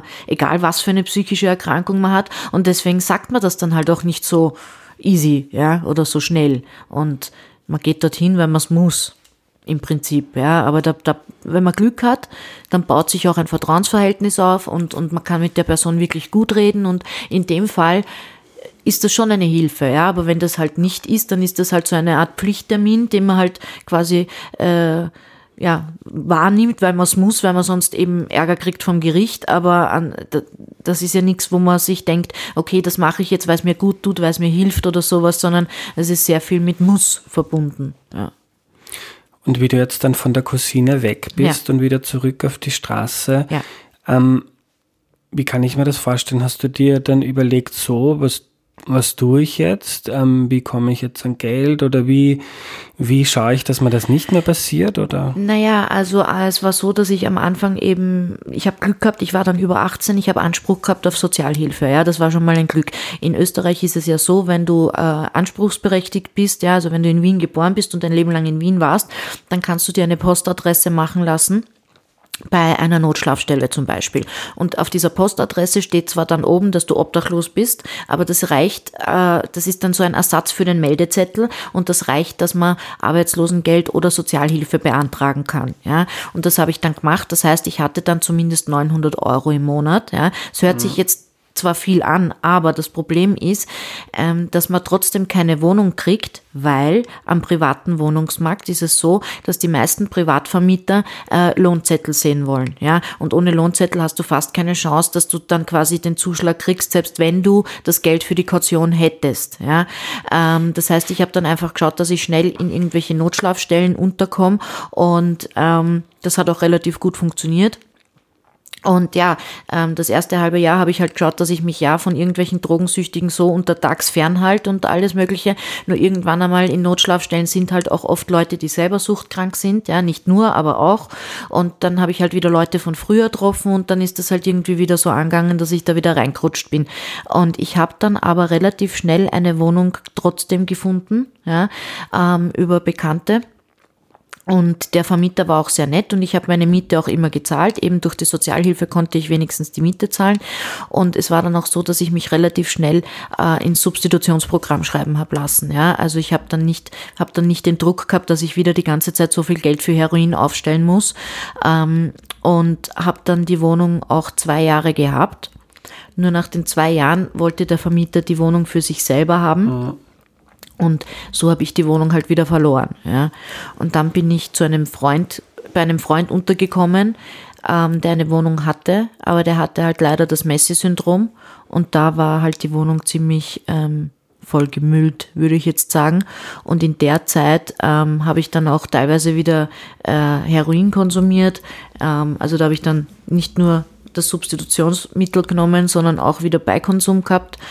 Und ähm, da war es dann so, dass ich auch wieder zum Dealen angefangen habe, blöderweise. Und ähm, nachdem ich die Wohnung verloren hatte ähm, und mir der, ich hatte nie, ich habe nie eine Kaution zahlen müssen, deswegen habe ich sie auch nicht zurückgekriegt, mhm. ja, so, sonst hätte ich mir wieder eine neue Wohnung nehmen können, relativ schnell. Und da war jetzt mein Problem eher, dass ich kein Geld hatte für eine Kaution, ja. Und dann habe ich halt mich sozusagen umgehört in meinem Bekanntenkreis, ob nicht irgendwer weiß, wie ich schnell an viel Geld komme. Und da war das dann halt so, dass ich mich über, also überreden habe lassen. Mir hat jemand vorgeschlagen, ich könnte ein Kilo Koks schmuggeln also Kokain von Brasilien nach Spanien bringen und dafür kriege ich dann 6000 Euro. Mm, und ich dumm Kopf habe halt gesagt, ja, mach mal, cool, super, fliegen wir nach Brasilien. Ähm, ja, und das habe ich dann gemacht. Also ich bin zuerst eineinhalb Wochen nach Barcelona geflogen, um das halt vorzubesprechen, wie das abrennen wird. Und ich habe halt gesagt, ich schluck das Zeug nicht, ich schieb mir das nicht irgendwo in irgendwelche mhm. Körperöffnungen, weil Bodypacking ist mir einfach viel zu gefährlich. Ja, das ist, ähm, das könnte aufgehen, da kann man dran sterben dann. Ja. Und deswegen haben die dann gesagt, ja, dann muss ich halt länger in Brasilien bleiben, damit die sich was einfallen lassen, wie sie es halt sonst drüber kriegen. Mhm. Habe ich gesagt, ja gut. Dann bin ich nach Brasilien geflogen, war insgesamt fast ein Monat in Sao Paulo. Und die haben das dann so gemacht, dass die das dass die die Bodenplatte von meiner Reisetasche ausgetauscht haben äh, und das irgendwie mit einem chemischen Prozess in so eine Bodenplatte eingebunden haben, das Kokain. Keine Ahnung wie, ich bin kein ah. Chemiker, ja, ah. frag mich nicht wie. Äh, und das ist auch alles gut gegangen, ich bin nicht erwischt worden, sie haben mir das Geld gegeben, nur wie ich dann in Wien zurück war, war halt mein Problem, ich hatte zwar das Geld, aber ich habe keinen Vermieter gefunden, der mir ohne Lohnzettel die Wohnung vermietet hat. Ja. Ähm, und dann war es so, da war ich circa ein Jahr wieder in Wien zurück und ähm, dann hat ein, ein Freund von, also ein, ein Bekannter, äh, ist von der Polizei verhaftet worden und hat dann alles von allen Leuten erzählt, was er gewusst hat und auch eben darunter das erzählt, ja. dass ich in Brasilien war und geschmuggelt habe. Und ähm, daraufhin hat uns die Polizei dann äh, sechs Monate lang observiert ich habe das überhaupt nicht gemerkt. Es gibt ja oft so, dass, ja, das merkt man am Handy, weil das halt und das klackert mhm. und da, da, da und da, da, da, Bullshit. Man merkt gar nichts, ja. Ähm, und dann, nach sechs Monaten, ist eben die Vega in der Wohnung von dem Bekannten gestanden, wo ich eben damals zu der Zeit war und hat uns halt alle festgenommen, weil die haben auch gedealt, die haben auch mit Drogen was zu tun gehabt und so. Und ja, dann war ich dann mit, wie alt war ich da? Sieben Jahre nach dem ersten Mal, also war ich 24, äh, mit 24 dann das zweite Mal inhaftiert. Ne? Ja, genau. Und also im Jahr nach dem ersten Mal, also du hast ja vorher gesagt, mit, vier, mit 14, 15 hast du begonnen. Mhm. Und sieben Jahre, da wäre dann 21 oder Ja, 20. nach dem ersten Gefängnisaufenthalt so. sieben Jahre. Mhm. Nach dem ersten Gefängnis. Also dazwischen der ersten und der zweiten Haft waren sieben Jahre. Ja. Und insgesamt war ich zehn Jahre ähm, in der Suchtszene unterwegs, circa. Ja, also bis so 25, 26, ja, genau. Bevor wir jetzt dann weitergehen, kannst mhm. du noch drüber über dieses, ähm, das sind ja Sachen, die kennt ein Mensch wie ich nur aus dem Film. Äh, ich glaube, die meisten meiner Zuhörerinnen ja. auch. Kannst du noch beschreiben, wie, wie das funktioniert? Also wer waren da die Leute, die du getroffen hast, so in Barcelona und dann in Sao Paulo? Also in, äh, der Kontakt ist so entstanden, dass mein damaliger äh, Grasdealer, von dem die Mutter war mit einem äh, Afrikaner verheiratet und der hat Familie gehabt in Holland und in Spanien, ja, und die haben alle zusammen irgendwie Drogengeschäfte gemacht.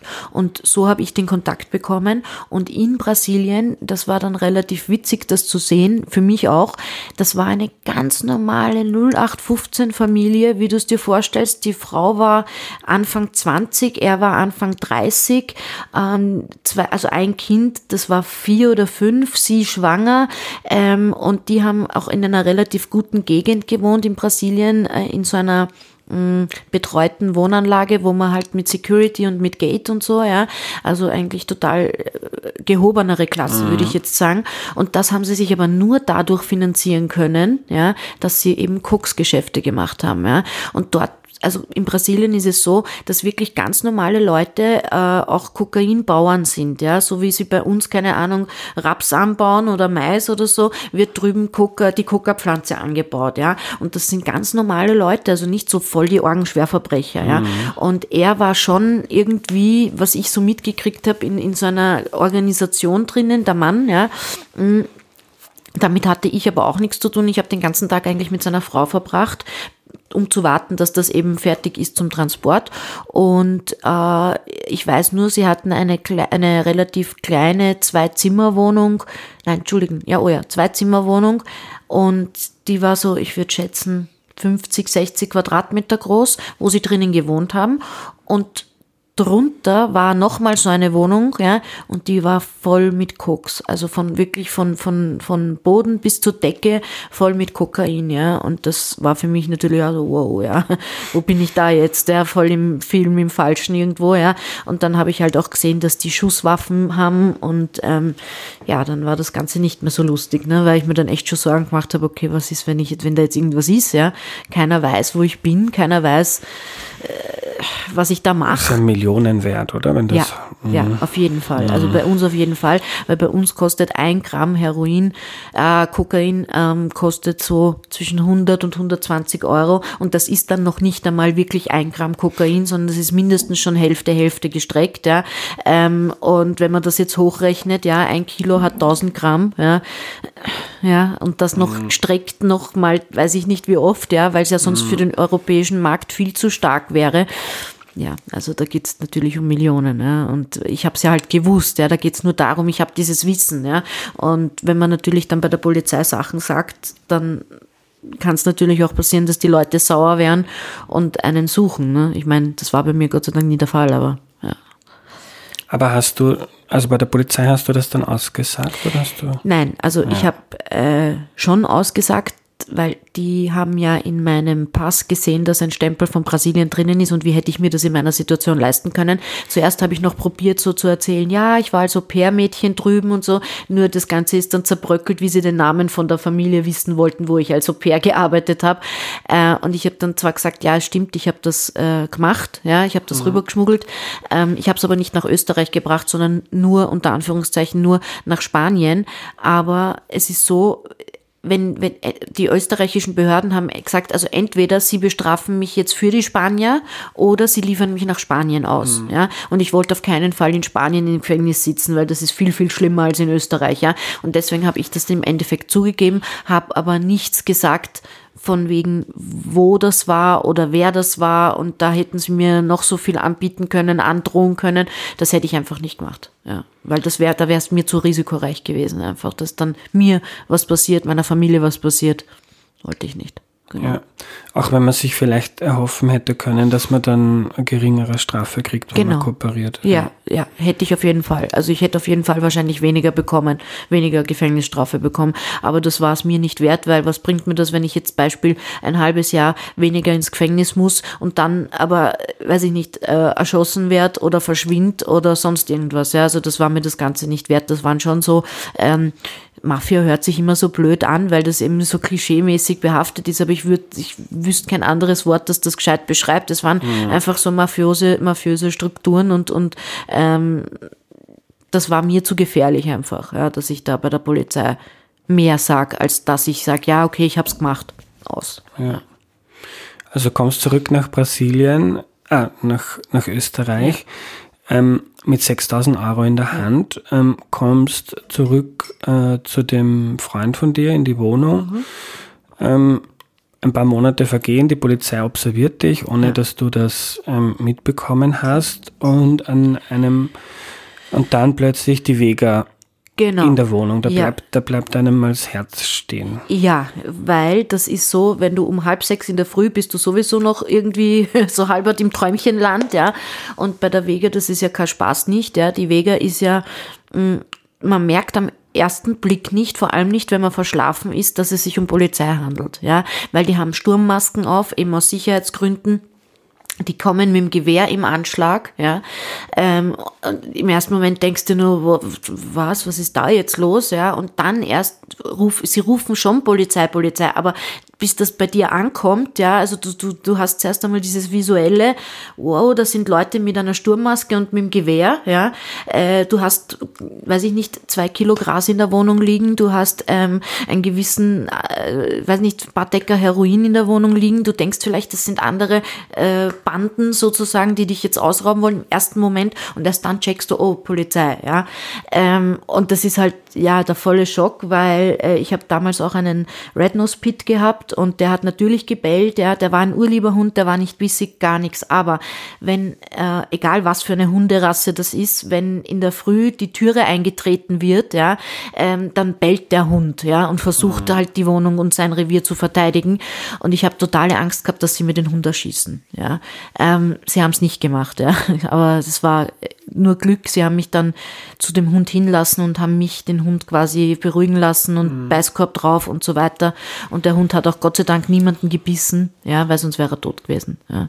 Also das war nicht so prickelnd. Ja, ich würde es niemandem empfehlen. Also es war auch so, dass die halt, ich bin im Bett gelegen und die aufstehen, aufstehen, aufstehen, eben mit dem Gewehr im Anschlag, ja.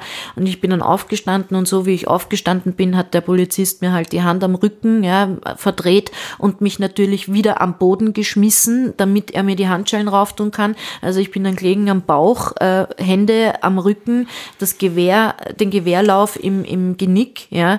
Ähm, und dann war ich auch noch so blöd und habe gesagt, na und dafür bin ich jetzt aufgestanden gestanden, ne? anstatt dass er mal, anstatt dass er mal sagt, dreh dich am Bauch oder so. Ich bin ja schon gelegen, ja. Nein, aufstehen, aufstehen, dann stehe ich auf dafür, dass er mich wieder auf Dreht hat, ja. Also das habe ich mal, ja. äh, ich habe da nicht wirklich nachgedacht, ja. Also ich würde es niemandem empfehlen, auch noch frech zu sein zur Vega, weil das nicht so nett. Ja. Also die waren dann natürlich auch nicht nett zu mir, ist eh klar, ja. ja. Ähm, aber ich war ja auch in deren Augen voll der große Drogendealer, ja. Also ich habe dann damals Kontakte gehabt zu Diplomaten, die, also ein Diplomatensohn war unser Dealer. Und die wollten halt zu den höheren, ja, also zu den größeren Fischen sozusagen hin. Und äh, ja, haben halt auch geglaubt, ich bin ja auch so ein größerer Fisch halt. Mhm. Deswegen sind sie damit so mit der Vega angerückt sozusagen, ja. Genau. Und dann zum zweiten Mal ab ins Gefängnis. Genau. Ja. Yay. ähm, ja, aber da, wie gesagt, ich war dann bei den Erwachsenen, also im, auch im Landesgericht, aber bei den Erwachsenen. Und da war es insofern gemütlicher, weil ich nicht isoliert war. Ich bin von Anfang an mit anderen Frauen im, in der Zelle gewesen. Ich habe, also da gibt's äh, zehn Frauzellen, ja, und äh, vier Frauzellen sozusagen, ja. Und ich habe halt das Glück gehabt und war in den kleineren, ja. Also ich war immer mit drei anderen in einer Zelle, weil zehn Leute oder neun fremde mhm. Leute mit dir zehn, ja, das ist echt steil. Ja, also da bin ich froh, dass ich in den kleineren mhm. war. Und ähm, ja, dann war ich halt dort und hab, war auch relativ lange in Untersuchungshaft, weil da halt so viel mit dran war und hin und her. Und bin dann im Endeffekt verurteilt worden zu also sie haben mir ja in der Zeit noch mehr nachweisen können als dieses Kilo Koks, das ich geschmuggelt habe, nämlich in, den, in dem halben Jahr haben sie mir nachweisen können, drei Kilo äh, Gras, über 1000 Tabletten, die ich verkauft habe. Und ähm, 1,6 Kilo äh, Heroin und Kokain gemischt. Das war ich zwar nicht, aber verurteilt worden bin ich trotzdem dafür. Also ja, das war halt mein Urteil, war, hat das alles umfasst. Das Kilo Koks, das ich geschmuggelt habe, 3 Kilo Gras, 1,6 Kilo äh, Heroin und Kokain und über 1000 Stück äh, Beruhigungstabletten. Genau. Und dafür bin ich dann verurteilt worden und meine Gesamtstrafe war ähm, drei Jahre. Äh, und dafür für die, für die Menge, ja, war das noch ein sehr, sehr, sehr mildes Urteil. Mhm. Ja, also da kann ich wirklich hundertmal Danke sagen, dass das nicht mehr war.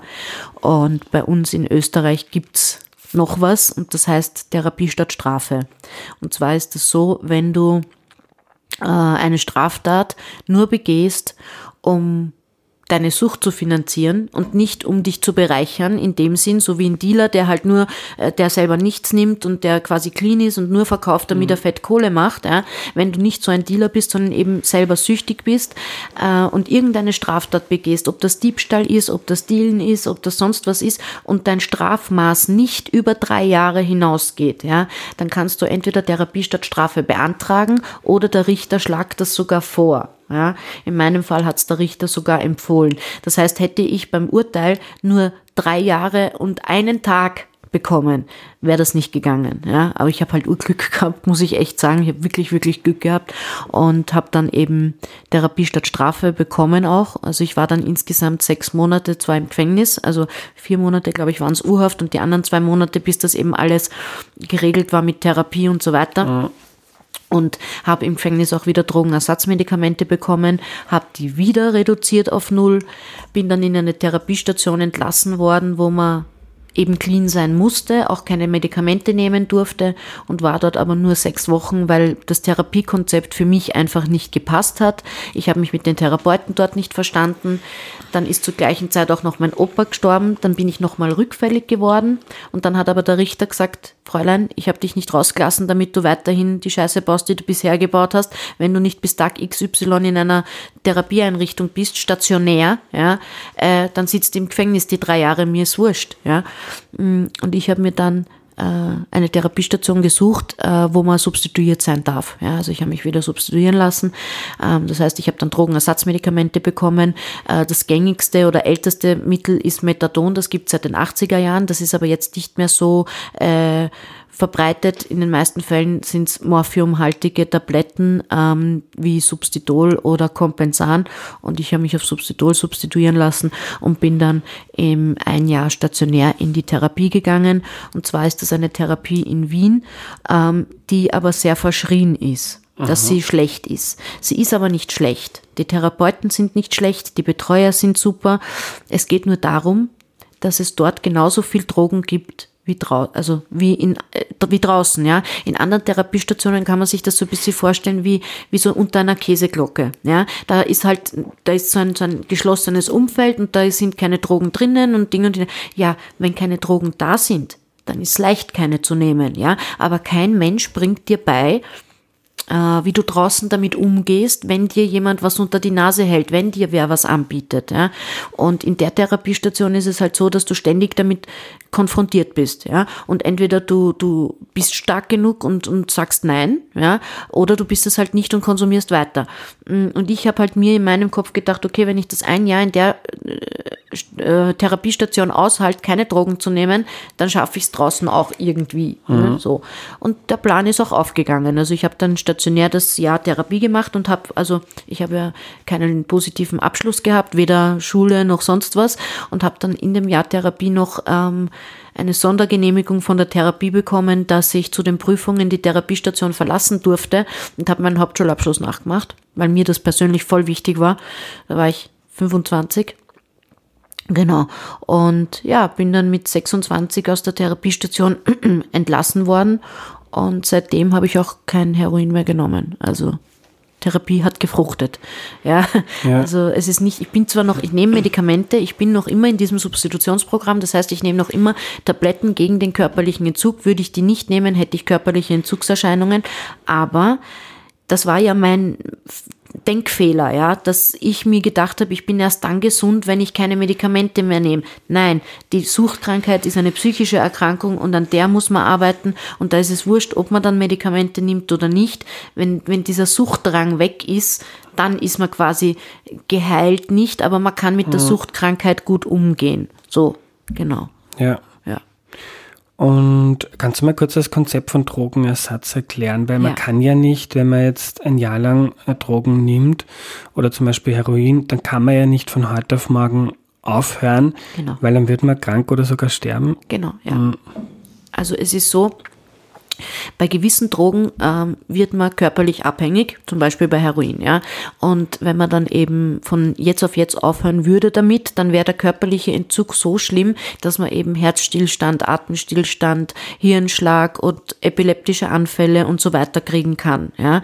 Und bei dem Substitutionsprogramm ist es einfach so, dass man zum Arzt geht, dass man sagt, schauen Sie, ich bin süchtig, ich nehme so und so viel Heroin am Tag, dann kontrolliert der über äh, Handtests, ob das zusammenpasst, der Wert im Hahn und das, was ich ihm erzähle. Äh, und dann wird geschaut, dass man eben auf eine gewisse äh, Dosis eingestellt wird von eben Medikamenten, entweder äh, Substitol oder Kompensan. Und ähm, wenn man dann die richtige Dosis gefunden hat, ist es so, dass man ein Rezept für einen Monat bekommt. Man muss zum praktischen Arzt gehen, der schreibt das. Dann muss man das gegen äh, stempeln lassen, also vom Amtsarzt. Ja, also es wird doppelt kontrolliert quasi. Und dann muss man jeden Tag in die Apotheke gehen und muss das unter Aufsicht einnehmen. Außer man geht arbeiten oder in die Schule, dann kriegt man es wöchentlich mit, so wie es bei mir jetzt ist. Also ich gehe arbeiten und deswegen kriege ich es wöchentlich mit. Und dann ist es halt so, dass man mh, mm, regelmäßig äh, unangekündigte ähm, Handtests hat beim Arzt, ja, ähm, weil falls man dann irgendwie trotz Substitutionsprogramm äh, Beikonsum hat von Heroin zum Beispiel, dann kann es passieren, dass man dann kann es passieren, dass man aus dem Substitutionsprogramm rausfliegt oder dass man für eine gewisse Zeit gesperrt ist als Konsequenz halt, weil es soll ja nicht Sinn sein, dass man weiter konsumiert, sondern es soll ja Hilfe sein, dass man nicht mehr konsumiert. Ja? Mhm. Ähm, und man kann, also es gibt keine zeitliche Begrenzung. Man kann so lange im Substitutionsprogramm bleiben, wie man möchte. Und mein Plan ist halt, dass ich entweder diesen oder nächsten Sommer noch äh, auf Entzug fahre und innerhalb von sechs Wochen wird dann die Dosis eben reduziert unter ärztlicher Aufsicht und dass ich dann quasi auch das nicht mehr brauche. Mhm. Genau. Ja. Kannst du von dieser einjährigen Therapie erzählen? Was macht man da? Also es ist ganz viel Gesprächstherapie. Ähm, es sind Einzeltherapien, Gruppentherapien. Ähm, man hat eine gewisse Tagesstruktur, man, man hat gewisse Dienste, putzen, aufräumen. Äh, man hat gewisse Arbeitstherapiestellen, wo man zum Beispiel entweder in der Buchbinderei ist oder ähm, wo war denn ich eigentlich? In der Werkstatt ähm, oder man hat dann so Freizeitangebote auch, wo man reiten kann oder dass man sich ein bisschen spürt wieder. Ähm, ja, gibt's verschiedene Sachen, die man machen kann. Ja, ich habe halt hauptsächlich gelernt für einen Abschluss, genau, und habe für die Hauszeitung geschrieben, genau, solche Sachen. Aber es ist viel halt selbst mit sich selber beschäftigen, sich wieder spüren lernen. Ähm, aufarbeiten, vielleicht Traumata aufarbeiten, die man, die man hat oder gehabt hat. Ähm, ja, ist nicht immer einfach. Also war, war eine heftige und schwierige Zeit und ich habe mir während der Therapie öfter gedacht, es wäre einfacher gewesen, im Gefängnis sitzen zu bleiben, einfach weil man im Gefängnis nichts tun muss. Ja, da muss man sich nicht irgendwie mit sich selber auseinandersetzen, nicht mit den Sachen äh, konfrontieren, die man gemacht hat, nicht mit dem Mist konfrontieren, mhm. den man mhm. gemacht hat, den man vielleicht äh, anderen Leuten auch andern hat. Äh, die Familie hat sich ja auch Sorgen gemacht und so. Ähm, ja, war nicht easy, aber wenn man es ernst nimmt und wenn man wenn man was ändern will, dann glaube ich, dass man es ändern kann. Ja. ja. Also du hast die Therapie gemacht, ähm, ja. obwohl es dort scheinbar Drogen ja. zu kaufen gab, was mich ein bisschen erschüttert, aber vielleicht bin ich einfach naiv. Wahrscheinlich. Äh, also du hast das durchgezogen und hast dir selber bewiesen, es geht. Es geht. Genau. Was war dann? Du, du, du gehst da raus und wohin? Ähm, also es gab die Möglichkeit, dass man entweder in eine Wohngemeinschaft bleibt von der Therapie aus, wenn man keine Wohnmöglichkeit hat.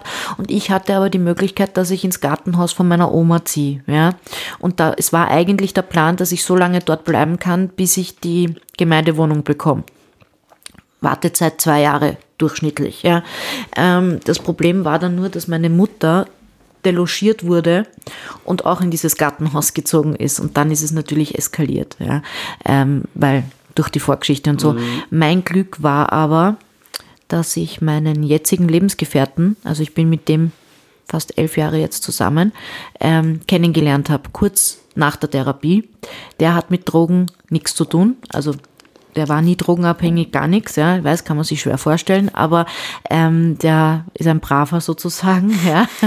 Und ähm, den habe ich kennengelernt. Und der ist, der war aber zu der Zeit ähm, auch auf der Straße unverschuldet, also ohne, ohne dass er selbst was gemacht hat. Er ist, kommt ursprünglich aus Salzburg, ist zu einer Freundin, also zu, zu seiner Ex-Freundin gezogen nach Wien und die Beziehung ist in die Brüche gegangen und er war dann auf der Straße. So.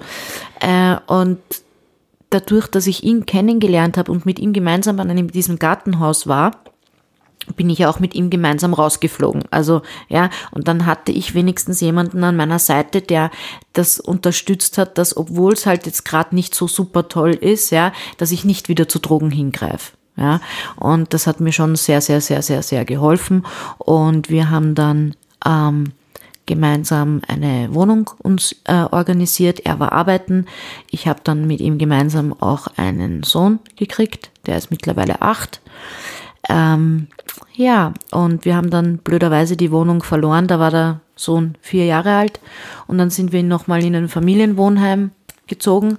Dort jedes Mal, wenn man die Wohnung verliert und in ein Wohnheim zieht, äh, mit Kindern vor allem, kommt das Jugendamt und schaut sich die Situation an.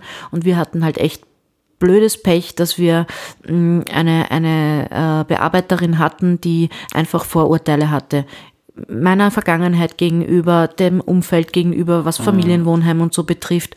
Und der Kleine ist dann in eine Wohngemeinschaft gekommen und dadurch haben wir den Platz im Familienwohnheim verloren und mussten in ein Wohnheim, wo nur äh, Erwachsene sind sozusagen. Und dort sind wir jetzt seit dreieinhalb Jahren und entweder dieses oder nächstes Jahr kriegen wir die Wohnung und dann ist der Plan eben, dass der Sohn wieder zurückkommt. Wir haben Kontakt, wir besuchen ihn, wir telefonieren regelmäßig und alles, aber es ist halt, ja, ich finde es halt unfair, dass äh, in Österreich das möglich ist, dass äh, das Jugendamt herkommt und einem die Kinder wegnimmt, nur weil man die Wohnung verloren hat. Ja, wir haben das Kind weder weder kaut noch noch äh, ist der dreckig gewesen, noch ja, also aber ja, war halt so. Kann man nichts dran ändern. Aber im Endeffekt hat mich das äh, sehr geschützt, dass mein Mann oder mein Freund, Lebensgefährte, ähm, dass ich den kennengelernt habe, weil sonst weiß ich nicht, ob ich diese zehn Jahre so durchgezogen hätte, wie ich sie durchgezogen habe. Ja. Mhm. Aber was ich jetzt noch nicht ganz verstanden habe, ihr wart seit einem Familienwohnheim. Ja. Also der, der Sohn hat da ja ein Dach über ja. dem Kopf. Ja. Und trotzdem ist er dann weggenommen Genau, worden? ja. Weil die Jugendamtbetreuerin gesagt hat, das ist kein Umfeld fürs Kind und es war der Verdacht im Raum, ähm, dass ich äh, rückfällig bin und so weiter. Ja, das stimmt aber nicht. Sie ist vor der Tür gestanden, unangemeldet. Ich war krank. Ja, mhm. ähm, und dann am nächsten Tag war der Sohn weg. Ja, also nächster Tag war ein Termin beim Jugendamt, ich bin dorthin gegangen und ich bin ohne das Kind wieder weggegangen. Ja? Und dann musste ich mal nachweisen, dass ich, dass der Verdacht nicht stimmt. Ja? Ich habe dann einen Handtest gemacht, mein Mann hat Handtest gemacht, obwohl er gar nichts mit Drogen zu tun mhm. hat. Wir haben sogar einen Haarprobentest gemacht, wo man ja x Jahre zurückschauen kann, je nachdem, wie lang die Haare sind. Ich habe relativ lange Haare, ähm, also die gehen fast bis zur Hüfte. Ähm, und äh, dass man halt zurückschauen kann, wie lange man nichts genommen hat. Und das war alles negativ. Ja? Und trotzdem trotzdem haben wir dann äh, das Kind nicht zurückbekommen, ja. Ich habe mir nicht gedacht, dass das möglich ist in Österreich, ja. Also wenn mir jemand die Geschichte vor fünf Jahren erzählt hätte, ich gesagt, glaube ich dir nicht, du musst was gemacht haben, das, das gibt's mhm. nicht, ja. Aber es ist wirklich so gewesen, dass ähm, wir nichts gemacht haben. Er war sogar arbeiten und dann war es auf einmal, ja, wir haben in dem, also es war ein Zimmer einfach nur, ja, in dem Familienwohnheim, wo man sich Küche, Bad und WC mit anderen, äh, mit, mit Bewohnern sozusagen teilen musste. Und wir waren damals noch äh, Raucher, also wir haben Zigaretten geraucht, mein Mann und ich. Und dann war es auf einmal, weil wir in demselben Zimmer, wo der Sohn schläft, Zigaretten rauchen. Und dann war es auf einmal, weil der Sohn ja angeblich im Müll gespielt hat, was nicht stimmt. Er hat, das stimmt, der ganze Boden war voller Spielsachen, ja. Und er hat sich aus äh, Wasserflaschen ein Schlagzeug gebaut, urgescheit, ja. Er hat gecheckt, dass wenn man in, in, den, in, den, in die Flaschen unterschiedlich viel Wasser füllt, dass sich das unterschiedlich anhört hört, ja. Und das waren, weiß ich nicht, fünf oder sechs, eineinhalb Liter Mineralwasserflaschen, das stimmt, ja. Und dann war es auf einmal, äh, in dem Bericht ist dann halt drin gestanden, er hätte im Müll gespielt, ja. Lauter solche Sachen, wo das stimmt einfach nicht, ja. Aber wie soll ich Ihnen das beweisen, ja? Und wenn man halt keinen Anwalt hat und kein Geld für einen Anwalt hat, dann ist es schwierig. Wir haben aber jetzt eine Anwältin gefunden, die gesagt hat, ja, sie würde uns vertreten und wir könnten sie in Raten zahlen, aber zuerst bräuchte man halt die Wohnung, die Grundlage, ne? Weil wir sind jetzt momentan in einem Wohnheim, wo keine Kinder erlaubt sind. Jetzt momentan hätten wir gar keine Chance, dass wir ihn irgendwie zurückkriegen, ja. Ähm, aber wenn wir eine Wohnung haben, dann schaut das Ganze ganz anders aus, weil wie gesagt, wir haben ihn nicht misshandelt, gar nichts, ja. Also er war nicht vernachlässigt, er war nicht dreckig, ähm, im Gegenteil, ja. Also, aber ja. Und der Plan ist dann jetzt die Gemeindewohnung in einem Jahr? Genau, ja. Mhm. Spätestens in einem Jahr. Also entweder über die Gemeinde oder über Housing First, je nachdem, was schneller geht. Genau. Aber das schaut gut aus. Das, das schaut gut aus, ja, das schaut sehr, sehr gut aus. Wir haben auch keine Schulden bei der Gemeinde oder so irgendwas.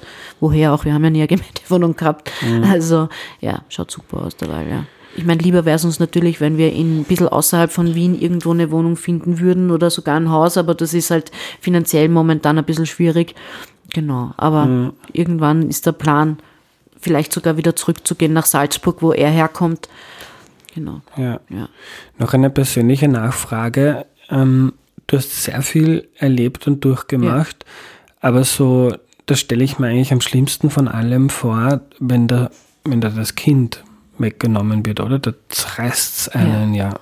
Das ist auch das Schlimmste, ja. Ja, ich bin nur froh, dass ich ihn sehen darf und ähm, dass wir telefonieren können, aber das ist echt das, was, wo ich fast dran zerbrochen bin. Also das war nach der Therapie eigentlich das, wo, wo ich das erste Mal mal wieder dachte, es bringt eigentlich eh alles nichts, egal wie sehr ich mich bemühe. Es kommt trotzdem immer nur Scheiß raus. Und da war ich echt knapp dran, dass ich wieder rückfällig werde, nachdem er mir das Kind weggenommen hat, nicht davor. Aber dann habe ich mir gedacht, na, jetzt erst recht nicht. Wenn ich das jetzt mache, dann kriege ich den Sohn gar nicht mehr. Und ähm, dann bestätige ich ja nur quasi den Verdacht, den die Jugendamtberaterin da gehabt hat. Und dann, ich bin immer schon sehr stur gewesen und dann habe ich mir gedacht, na, jetzt erst recht nicht. genau, ja. Nina, warum redest du eigentlich so offen über all diese Sachen? Man könnte auch sagen, du hast eh schon genug Scheiße gehabt. Aber ja. jetzt, jetzt ist das auch anstrengend, das irgendwie alles aufwühlend. Ja. Warum bist du überhaupt zu mir gekommen? Warum machst du Touren und erzählst davon? Also, ach, ich finde es einfach irrsinnig wichtig, ähm, dass man Leute aufklärt. Ja, nicht jeder, der Drogen nimmt, ist ein schlechter Mensch da ist immer eine Geschichte dahinter und ich bin einfach ähm, sehr oft selber diskriminiert worden, in Schubladen gesteckt worden und so. Und ähm, ja, wenn es hilft, dass andere vielleicht ähm, Mut fassen, andere Betroffene Mut fassen, dass man wieder ins normale Leben zurückfinden kann, egal wie scheiße das Leben momentan gerade ausschaut und wenn es dazu beiträgt, dass vielleicht ähm, normale Leute, die ein normales Leben unter Anführungszeichen gehabt haben, ähm, ein bisschen über ihren Tellerrand rausschauen und vielleicht ein bisschen ihre Denkweise ändern und vielleicht ein bisschen auch die Vorurteile dann äh, zerstreut werden, ja, dann ist das schon wert, finde ich. Also ja. ja. ich habe vor drei Jahren angefangen, also ich wollte unbedingt arbeiten die ganze Zeit, habe aber wirklich Schwierigkeiten gehabt durch meine Vergangenheit, durch fehlende Berufsausbildung und so weiter, dass ich einen Job finde. Und dann habe ich aber von Shades Tours gehört. Ähm, das sind Touren, ähm, soziale Stadtführungen, die man macht. Und äh, zum Thema Armut und Obdachlosigkeit, äh, Sucht und Drogen und Flucht und Integration. Und ich mache halt die Touren zum Thema Armut und Obdachlosigkeit und Sucht und Drogen. Und ähm, wir haben 50 Prozent unserer Teilnehmer sind Schul Schüler, Schulklassen. Und je früher man anfängt, irgendwie äh, die aufzuklären, desto besser ist es. Und da habe ich halt gemerkt, wie viel Impact das haben kann, wenn man den Leuten halt erzählt, wie es ist, ja, wurscht, ob es jetzt um Obdachlosigkeit geht oder um Drogen geht, ja, ähm, und da kam so viel positives Feedback, ja, von den, von den Teilnehmern, von den Schülern und so, ähm, dass ich es halt extrem wichtig finde, ja. Und ich habe dann mir gedacht, ja, wenn ich, wenn ich irgendwie in die Öffentlichkeit gehen kann damit, ja, dann nutze ich jede Chance, die ich habe, das zu tun, ja. Einfach damit andere vielleicht einfacher haben, damit andere Hoffnung haben und damit vielleicht die Normalgesellschaft unter Anführungszeichen nicht mehr so viele Vorurteile hat. Genau. Ja. Ich ziehe so meinen Hut vor dir. Ich finde das so wichtig und du hast das ja vorher auch schon so erklärt, dass das, ähm, ob es jetzt Alkoholismus ist oder Drogenabhängigkeit, das ist eine psychische Krankheit, das ist kein Versagen, ähm, die sind nicht faul und jetzt geht schon auf, sondern genau. da ist man krank und ja. da braucht man Hilfe. Ja. Bei mir war es selber so, dass ich äh, also ich habe vor zwei Jahren eine Depression diagnostiziert bekommen und da ist mir teilweise so hundelendig gegangen. Ich ja.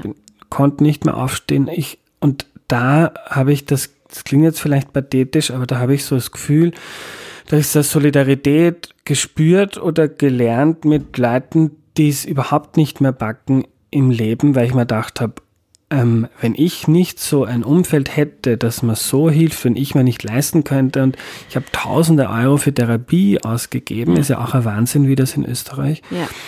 läuft, dass man das Großteil selber zahlen muss. Also ich genau. habe das Gefühl gehabt, recht viel hätte nicht gefehlt und keine Ahnung, was mit mir passiert wäre. Ja, aber das ist halt, es ist schon traurig, dass man das selber erleben muss, ja, bevor man das irgendwie versteht, ja.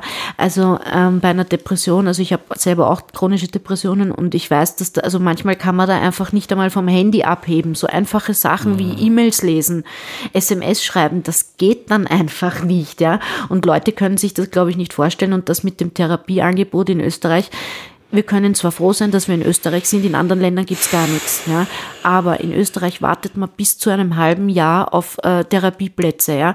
Ähm, man muss die, die gescheiten Therapien, die wirklich wirken, selber zahlen. Wer kann sich denn das leisten? 70, 80 Euro in der Stunde. Ja, ja es gibt Leute, die es sich leisten können, aber es gibt halt auch Leute, die können es sich nicht leisten. Ja? Und wenn man dann vor allem alleine ist und, und kein kein stabiles Umfeld halt einfach hat, ja, keine Freunde hat, keine Familie hat, die irgendwie da helfen, ja, dann ist es echt schwierig, ja.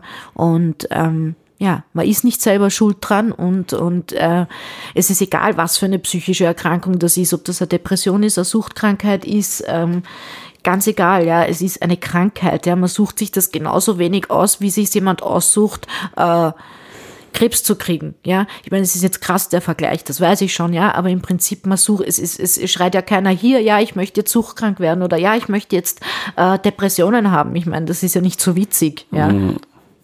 Genau. Ja. Aber irgendwie ist so, wenn, also wenn sich wer jetzt beim Skifahren den Fuß bricht, dann ist, kann er nicht selber schuld sein. Oder kann man sogar eher selber schuld ja. sein, wie Voll. bei sowas. Aber aber ja. da sagt auch keiner selber schuld, du bist Ski gefahren. Mhm. Ja, also das ist halt äh, immer noch dieses, ähm, Totschweigen von, von psychischen Erkrankungen, ja, das ist einfach schlimm und ich glaube, wenn man, wenn man da offener drüber reden würde, dann würden sich die Leute auch schneller Hilfe suchen, weil dadurch, dass das eben so totgeschwiegen wird, schämen sich die Leute auch noch dafür, ja, obwohl sie gar nichts dafür können, ja. Ich meine, wenn man sich jetzt Beispiel den Fuß bricht, so ist das gesagt, das geht man ja auch zum Spital und lässt sich helfen, ja.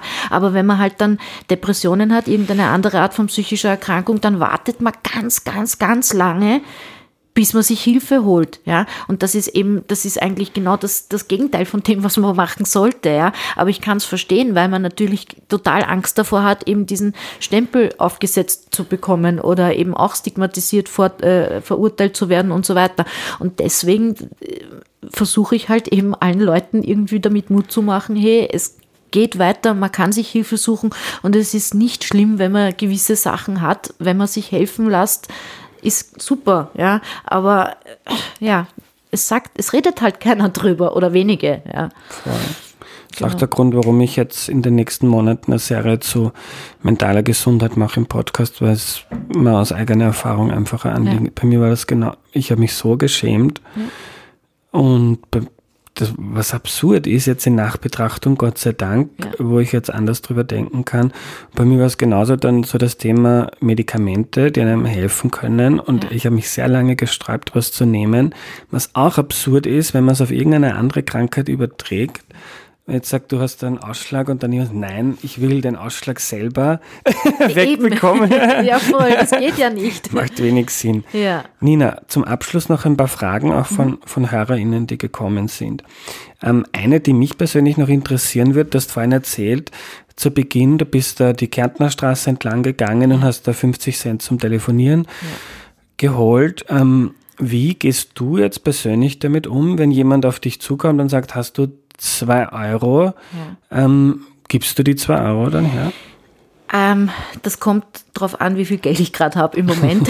also ich bin ja auch, ich habe ja auch nicht so viel, mhm. aber ich habe das, ich, ich handhabe das so, dass ich Ehrlichkeit belohne. Ja, also wenn mir da jetzt irgendwer die Urstory erzählt von wegen, er braucht das für, weiß ich nicht was, und ich habe das Gefühl, der lügt mich gerade an, ja, dann sage ich ihm ehrlich, du pass auf, ich war auch obdachlos, ich war auch süchtig, ja, den Schmäh brauchst mir nicht erzählen. Sag mir ehrlich, wofür du es brauchst, ja, und ich geb's dir, die 50 Cent an Euro, ja. Mhm. Und wenn der mir dann sagt, er braucht's für die Flasche Wodka oder für den nächsten Schuss oder wurscht wofür, dann gebe ich ihm die 50 Cent, ja, ähm, oder den 1 Euro. Einfach deswegen, weil es einfach schwer ist, ähm, ehrlich zu sein, ja. Und ich finde halt, das sollte man belohnen. Und auch wenn sich das normale Menschen schwer vorstellen können, jemand, der auf der Straße ist und Alkoholiker ist oder drogensüchtig ist, mm, dem hilft das auch, wenn der an dem Tag sich den Wodka kaufen kann, ja, auch wenn es auf lange Sicht natürlich nicht hilft, das ist mir schon bewusst, ja, aber für den Tag dann übersteht er vielleicht den einen Tag länger, ja, weil wenn er das vielleicht nicht hat, dann hat er Entzugserscheinungen und dann tut er sich vielleicht was an und dann gibt's gar nicht mehr die Möglichkeit, ihn in zwei, drei Monaten vielleicht noch besser zu helfen. Ja, weil manchmal ist das Argument ja dann, man hilft dabei, dass das noch länger anhält, aber Nein das stimmt nicht. Er wird jetzt nicht sofort dann in die Therapie laufen und. Genau so ist es. Ja, erstens einmal, selbst wenn man will, wie gesagt, es dauert wirklich äh, drei bis sechs Monate, bis man aufgenommen wird, ja, in einer Therapie. Und ähm, wenn man, also wenn es im Kopf von einem nicht selber Klick macht, ja, dann kann sich das Umfeld noch so bemühen und man kann sich am Kopf stellen und mit den Ohren quirlen und man kann dem sowieso nicht helfen, ja, also nicht, nicht auf lange halt, ja. Ja. Ähm, eine Frage auf Instagram ist gekommen. Jetzt heißt also oft, ähm, Kiffen ist so eine Einstiegsdroge. Ja. Also muss man aufpassen, weil dann kommt man zum nächsten und so weiter. Ja. Wie stehst du dazu? Ähm, ich finde nicht, dass es eine Einstiegsdroge ist. Ich kenne Leute, die kiffen seit 20 Jahren und haben nie was anderes genommen. Ja? Und ich kenne Leute, die sind schwerst Heroin- oder Morphiumabhängig und haben noch nie gekifft. Und dann gibt es so Geschichten wie bei mir, wo man halt wirklich so typisch mit Kiffen anfängt. Und das. Ähm, aber was ich schon glaube, ist, dass vor allem in den letzten Jahren ähm, der THC-Gehalt einfach in den, in dem, im Gras so nach oben gepusht wird, ja, dass man da einfach viel mehr aufpassen muss als früher, ja, was drogeninduzierte Psychosen und so weiter betrifft, ja, was Panikattacken betrifft. Also ich kenne wirklich persönlich auch Leute, die schon jahrelang kiffen, nie ein Problem gehabt haben und dann haben sie einmal ein zu starkes Gras erwischt und deswegen ähm, haben sie dann Panikattacken gekriegt, Psychosen gekriegt und so weiter. Also ich würde da schon aufpassen. Wenn es nach mir persönlich ginge, ja, dann würde ich es ähm, kontrolliert legalisieren. Also ich würde sowas wie nach dem Vorbild ungefähr in, in Amerika so Dispensaries aufmachen, wo man erst ab 18 oder ab 21 rein darf, wo das, wo der Ausweis kontrolliert, ob der eh nicht gefälscht ist, ja, und wo man dann weiß, okay, die und die die Sorte hat so und so viel Prozent THC und es ist nicht mit irgendwas, äh, irgendwas besprüht oder sonst was, weil was auch in letzter Zeit sehr oft ist, sind synthetische Cannabinoide, mit die, also die werden draufgesprüht auf die Pflanzen und da kann man dann wirklich äh, in der Psychiatrie landen. Ja, und da würde ich aufpassen. Aber ich würde nicht sagen, dass es per se eine Einstiegsdroge ist. Ja. ja. Weil jetzt ist ja das Status quo so, dass sehr viele Leute kiffen, aber ja. es irgendwie nicht legal ist und deshalb drängt man es so ins, ins schiefe Eck und dann macht es vielleicht auch noch wahrscheinlicher, dass man von diesem schiefen Eck noch in ein anderes schiefes Eck Genau, kommt. ja. Genau, ja, da bin ich auch ganz genau der Meinung, weil wenn man nämlich nur, also wenn man quasi Gras legalisieren würde, und das eben in so Abgabestellen machen würde oder in sowas wie Apotheken, Trafiken oder so, dann würde man gar nicht so in Kontakt mit anderen Sachen kommen. Dadurch, dass es aber illegal ist, muss man sich ja auf gewisse Umschlagsplätze begeben und die Gefahr, dass dann dort andere Sachen verkauft werden, ja, äh, ist halt relativ groß. Ja. Und da kann es dann natürlich passieren, dass man dann andere Sachen angeboten kriegt und so weiter, ja, was ich natürlich auch blöd finde. Ja. Ist halt leider so ja. momentan.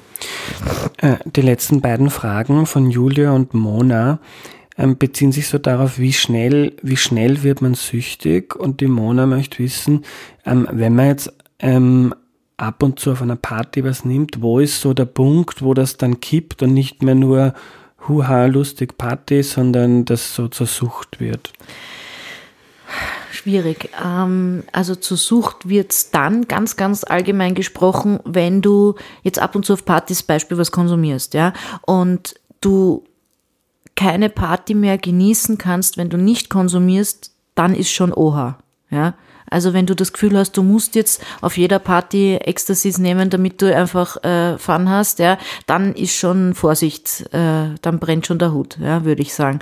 Und da braucht man gar nicht körperlich abhängig sein, ja. Also das hat gar nichts damit zu tun. Eine Suchterkrankung ist eine psychische Erkrankung.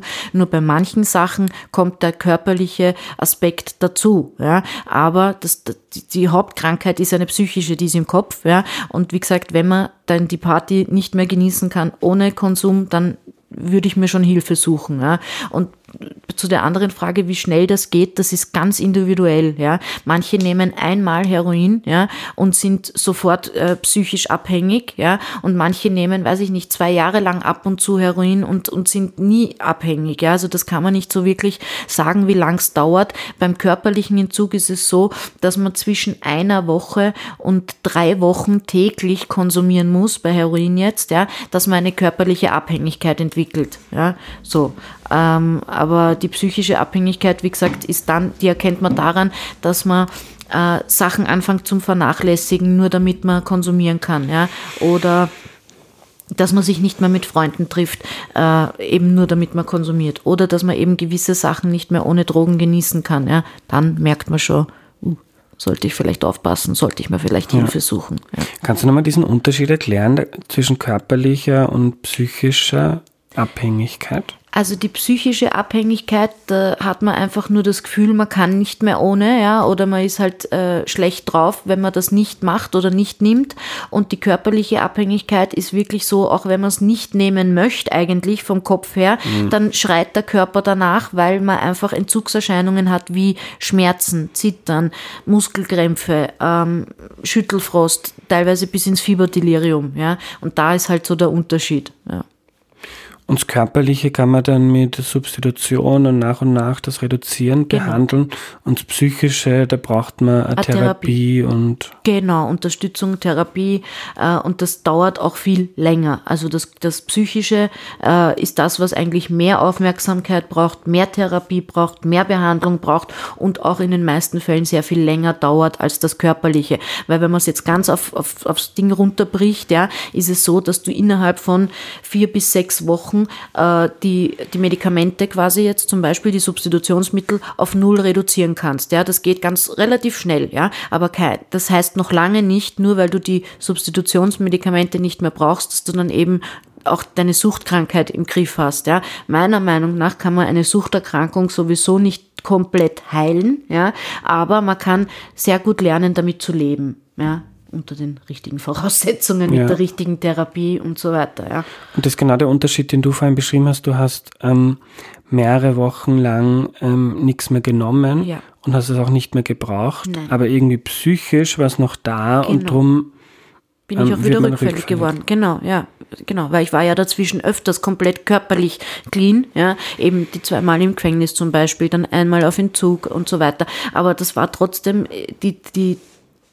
die Ursache ist nicht behandelt worden, ja, und die Ursache ist halt nun mal im Kopf. Und ich hatte leider keine Psychotherapie. Und ähm, das eine Jahr Psychotherapie hat sich halt wirklich nur darauf konzentriert, dass ich die, dass ich die, die, die psychische Erkrankung äh, behandelt krieg. Und da ist gar nichts an der, an der äh, Medikamenteneinstellung herumgetan worden, sondern da habe ich meine Substitutionsmedikamente bekommen, die ganze Therapie über ein Jahr über genau dieselbe Dosis, ja, und nur an der psychischen Komponente ist gearbeitet worden mit Gruppentherapien, Gesprächstherapien, äh, mit Selbstreflexion und so weiter. Ja, genau. Ja, und wie ist dann jetzt der, der Status quo bei dir? Äh, das Körperliche wird dann mit der Substitution genau behandelt. Ja. Und das ist dann, was du dann nächstes Jahr oder in ja. nächster Zeit versuchst, noch, ob man da genau. auch den nächsten Step macht. Genau, ja, weil bei mir ist es halt so, die ersten vier Jahre, würde ich jetzt sagen, nach der Therapie, war es bei mir schon so, dass ich in gewissen Situationen, wenn was Negatives passiert ist oder so, irgendwie so dieses Verlangen aufgekommen ist, ich würde jetzt gern was nehmen und wenn mir wer was angeboten hat, dann ist es mir schwer gefallen, Nein zu sagen. Aber mittlerweile ist es so, dass ich überhaupt gar nicht mehr das Bedürfnis habe, irgendwie was zu konsumieren und wenn ich was angeboten kriege, es passiert öfter und auch, dass ich, dass mir Leute was schenken wollen, dann fällt es mir gar nicht mehr schwer, Nein zu sagen. Ja, überhaupt mhm. nicht. Das ist ist überhaupt nicht mehr da, eigentlich, dieser Suchtdrang. Ja? ja. Und deswegen äh, möchte ich auch diese, die Medikamente weglassen, versuchen. Ja? Äh, weil wenn ich noch immer diesen Suchtdrang hätte, dann wäre es ja kontraproduktiv. Mhm. Ja? Dann, dann würde ich noch länger substituiert bleiben. Ja? Aber nachdem ich das nicht mehr habe, schon über Jahre hinweg eben nicht mehr habe, ja, bin ich mir da ziemlich sicher, dass das auch ohne äh, Medikamente nicht mehr kommen wird. Mhm. Und ähm, ich glaube halt, dass ich das psychisch sehr gut im Griff habe. Äh, und ich würde zwar gerne noch eine Therapie machen, aber das ist auch ein Grund, also mit ein Grund, warum ich die Substitution weglassen möchte. Ähm, es ist so, dass wenn, also ich habe mich halt erkundigt, wenn ich jetzt eine Therapie machen würde, zum Beispiel äh, eine wollen würde, eine Traumatherapie machen wollen würde, dann müsste ich die entweder selber zahlen, was ich mir nicht leisten kann, mhm. oder ich würde sie nicht übernommen kriegen von der Krankenkasse, weil dadurch, dass ich im Substitutionsprogramm bin, würden, würde mir nur ähm, drogenspezifische Therapien mhm. äh, von der Krankenkasse übernommen werden. Und das möchte ich halt nicht. Ja? ja? Also ich möchte, ich brauche keine drogenspezifische Therapie, weil das habe ich im Griff. Aber Psychotherapie finde ich gut, bräuchte ich, würde ich gerne noch als Unterstützung haben. Aber damit mir die Art von Therapie gezahlt wird, von der ich der Meinung bin, dass ich sie brauche, äh, muss ich eben die Medikamente weglassen. So. Ja. Genau. ja. Äh, und die Leute, die dir was anbieten, die kennen dann wahrscheinlich deine Geschichte nicht so gut, oder? Ah, doch, die kennen mich teilweise ja. schon seit Jahren, ja, ja. Aber mhm. die meinen das nicht böse, okay. sondern das ist halt, ah, wie soll ich das sagen? Wenn man in, in der Suchtszene ist, ja, dann ist quasi das heiligste Gut die Droge. Und wenn man das dann teilt, dann ist das eigentlich mhm. was Selbstloses, ja, auch wenn das voll weird klingt für normale Leute. Ähm, und vor allem, wenn man es dann den Leuten noch gratis geben möchte, dann ist das eine nette Geste so, ja, in, mhm. der, in der Suchtszene, ja. Und die kapieren das irgendwie überhaupt nicht. Und außerdem sind die teilweise noch so drauf, dass sie es von einem aufs andere Mal vergessen, dass ich nichts nehme. Ja. Und das Problem ist einfach, dass ich in einem Wohnheim lebe, wo einem ganz viele suchtkranke Leute auch leben teilweise schon in einer Phase, wo sie sehr, sehr stabil sind, so wie ich, aber teilweise halt noch, wo sie wirklich jeden Tag konsumieren, was sie in die Finger kriegen. Ja? Also mhm. von bis sind da alle Leute und ähm, die meinen es nicht bös, ja, wirklich nicht. Aber äh, und also der Großteil meint es nicht bös und 20 Prozent würde ich sagen, meinen es schon bös. Die meinen, also die, wie soll ich sagen, die sind vielleicht eifersüchtig, weil sie halt sehen, okay, wenn man sich wirklich reinhängt und sich anstrengt, dann kann man das ändern und ich schaff's halt nicht. Die sind dann halt so ein bisschen neidisch, würde ich sagen, und die versuchen dann immer wieder Leute, die auf einem guten Weg sind, wieder anzuzuckern und so. Gibt's auch. Aber es sind, da ist der geringere Anteil. Also wahrscheinlich wie beim Alkohol, so ein Tropfen reicht und man ist wieder rückfällig, oder? Ja, das kann schon sein. Also manche schaffen es, dass sie ab und zu konsumieren und dann wieder Ruhe Aha. ist. Ich gehöre nicht dazu. Ja, also ich weiß, wenn ich wieder anfange mit Heroin, dann rutsche ich wieder rein und deswegen, äh, mir es auch gar nicht ab. Also warum sollte ich es nehmen? Ja, also mittlerweile kann ich guten Gewissens sagen, ich brauche es nicht mehr, ich will es nicht mehr. Und, ja. Genau. Nina, jetzt haben wir auf dein bewegtes Leben zurück geblickt, zurückgeblickt. Ja. Klingt so, als wär du, wärst du 90, aber du hast irgendwie eh schon drei, vier Leben wahrscheinlich gefühlt. Gibt es was, was du, was man daraus lernen kann? Jetzt würde ich ganz pathetisch denken, egal wie scheiße es wird, nie aufgeben. Ja, genau. Ähm, egal wie negativ irgendwas ist, irgendwas Positives gibt's und an dem sollte man sich festklammern, bis wieder besser ist, sozusagen, ja, weil sonst ähm, wäre ich jetzt auch nicht mehr da, ja. Und ähm, nie aufgeben, weil es kann immer nur besser werden, ja. Wenn man ganz unten ist, ja, weiter oben geht's nicht, ja. Also dann geht's nur mehr rauf. Ja? Und ich meine, egal wie es war nicht immer alles gut und es war viel Mist dabei, den ich, den ich äh, erlebt habe und durchgemacht habe. Aber im Endeffekt hat es mich ja zu dem Menschen gemacht, der ich jetzt bin. Ja? Und mittlerweile mag ich mich eigentlich recht gerne. So.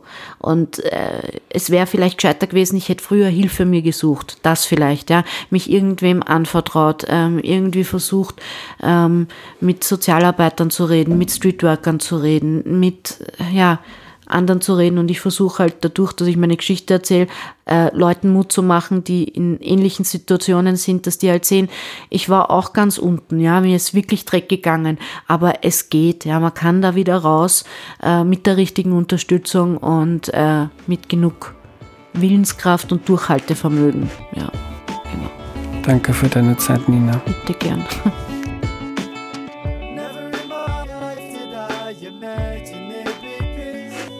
Was nehme ich mir mit? Boah, so viel. Ich fand das eine gigantisch gute Folge Erklär mir die Welt. Die Begegnung mit Nina war eine wirklich bewegende für mich und sind beide die Tränen gekommen beim Gespräch.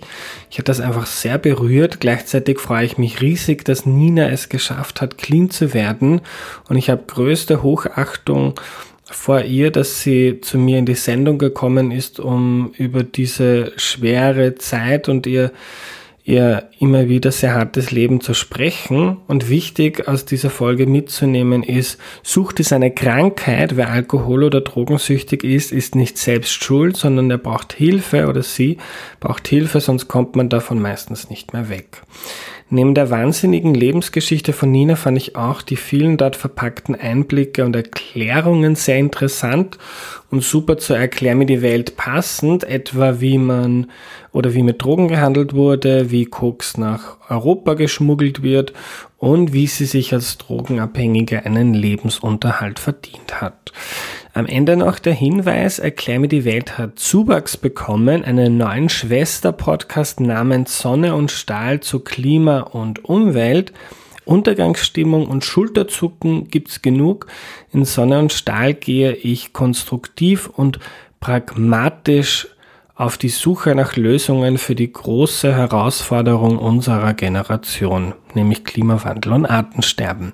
Sonnenstahl am besten gleich abonnieren überall, wo es Podcasts gibt. Zurück zu Erklär mir die Welt. Der Podcast hilft dir dabei, die Welt mit wenig Aufwand besser zu verstehen. Unterstütze den Podcast deshalb auf www.erklärmir.at. Kommende Woche gibt's wieder einen Deep Dive und zwar mit dem Militärexperten Franz Stefan Gadi über den Ukraine-Krieg. Bis dahin eine schöne Zeit, euer Andreas.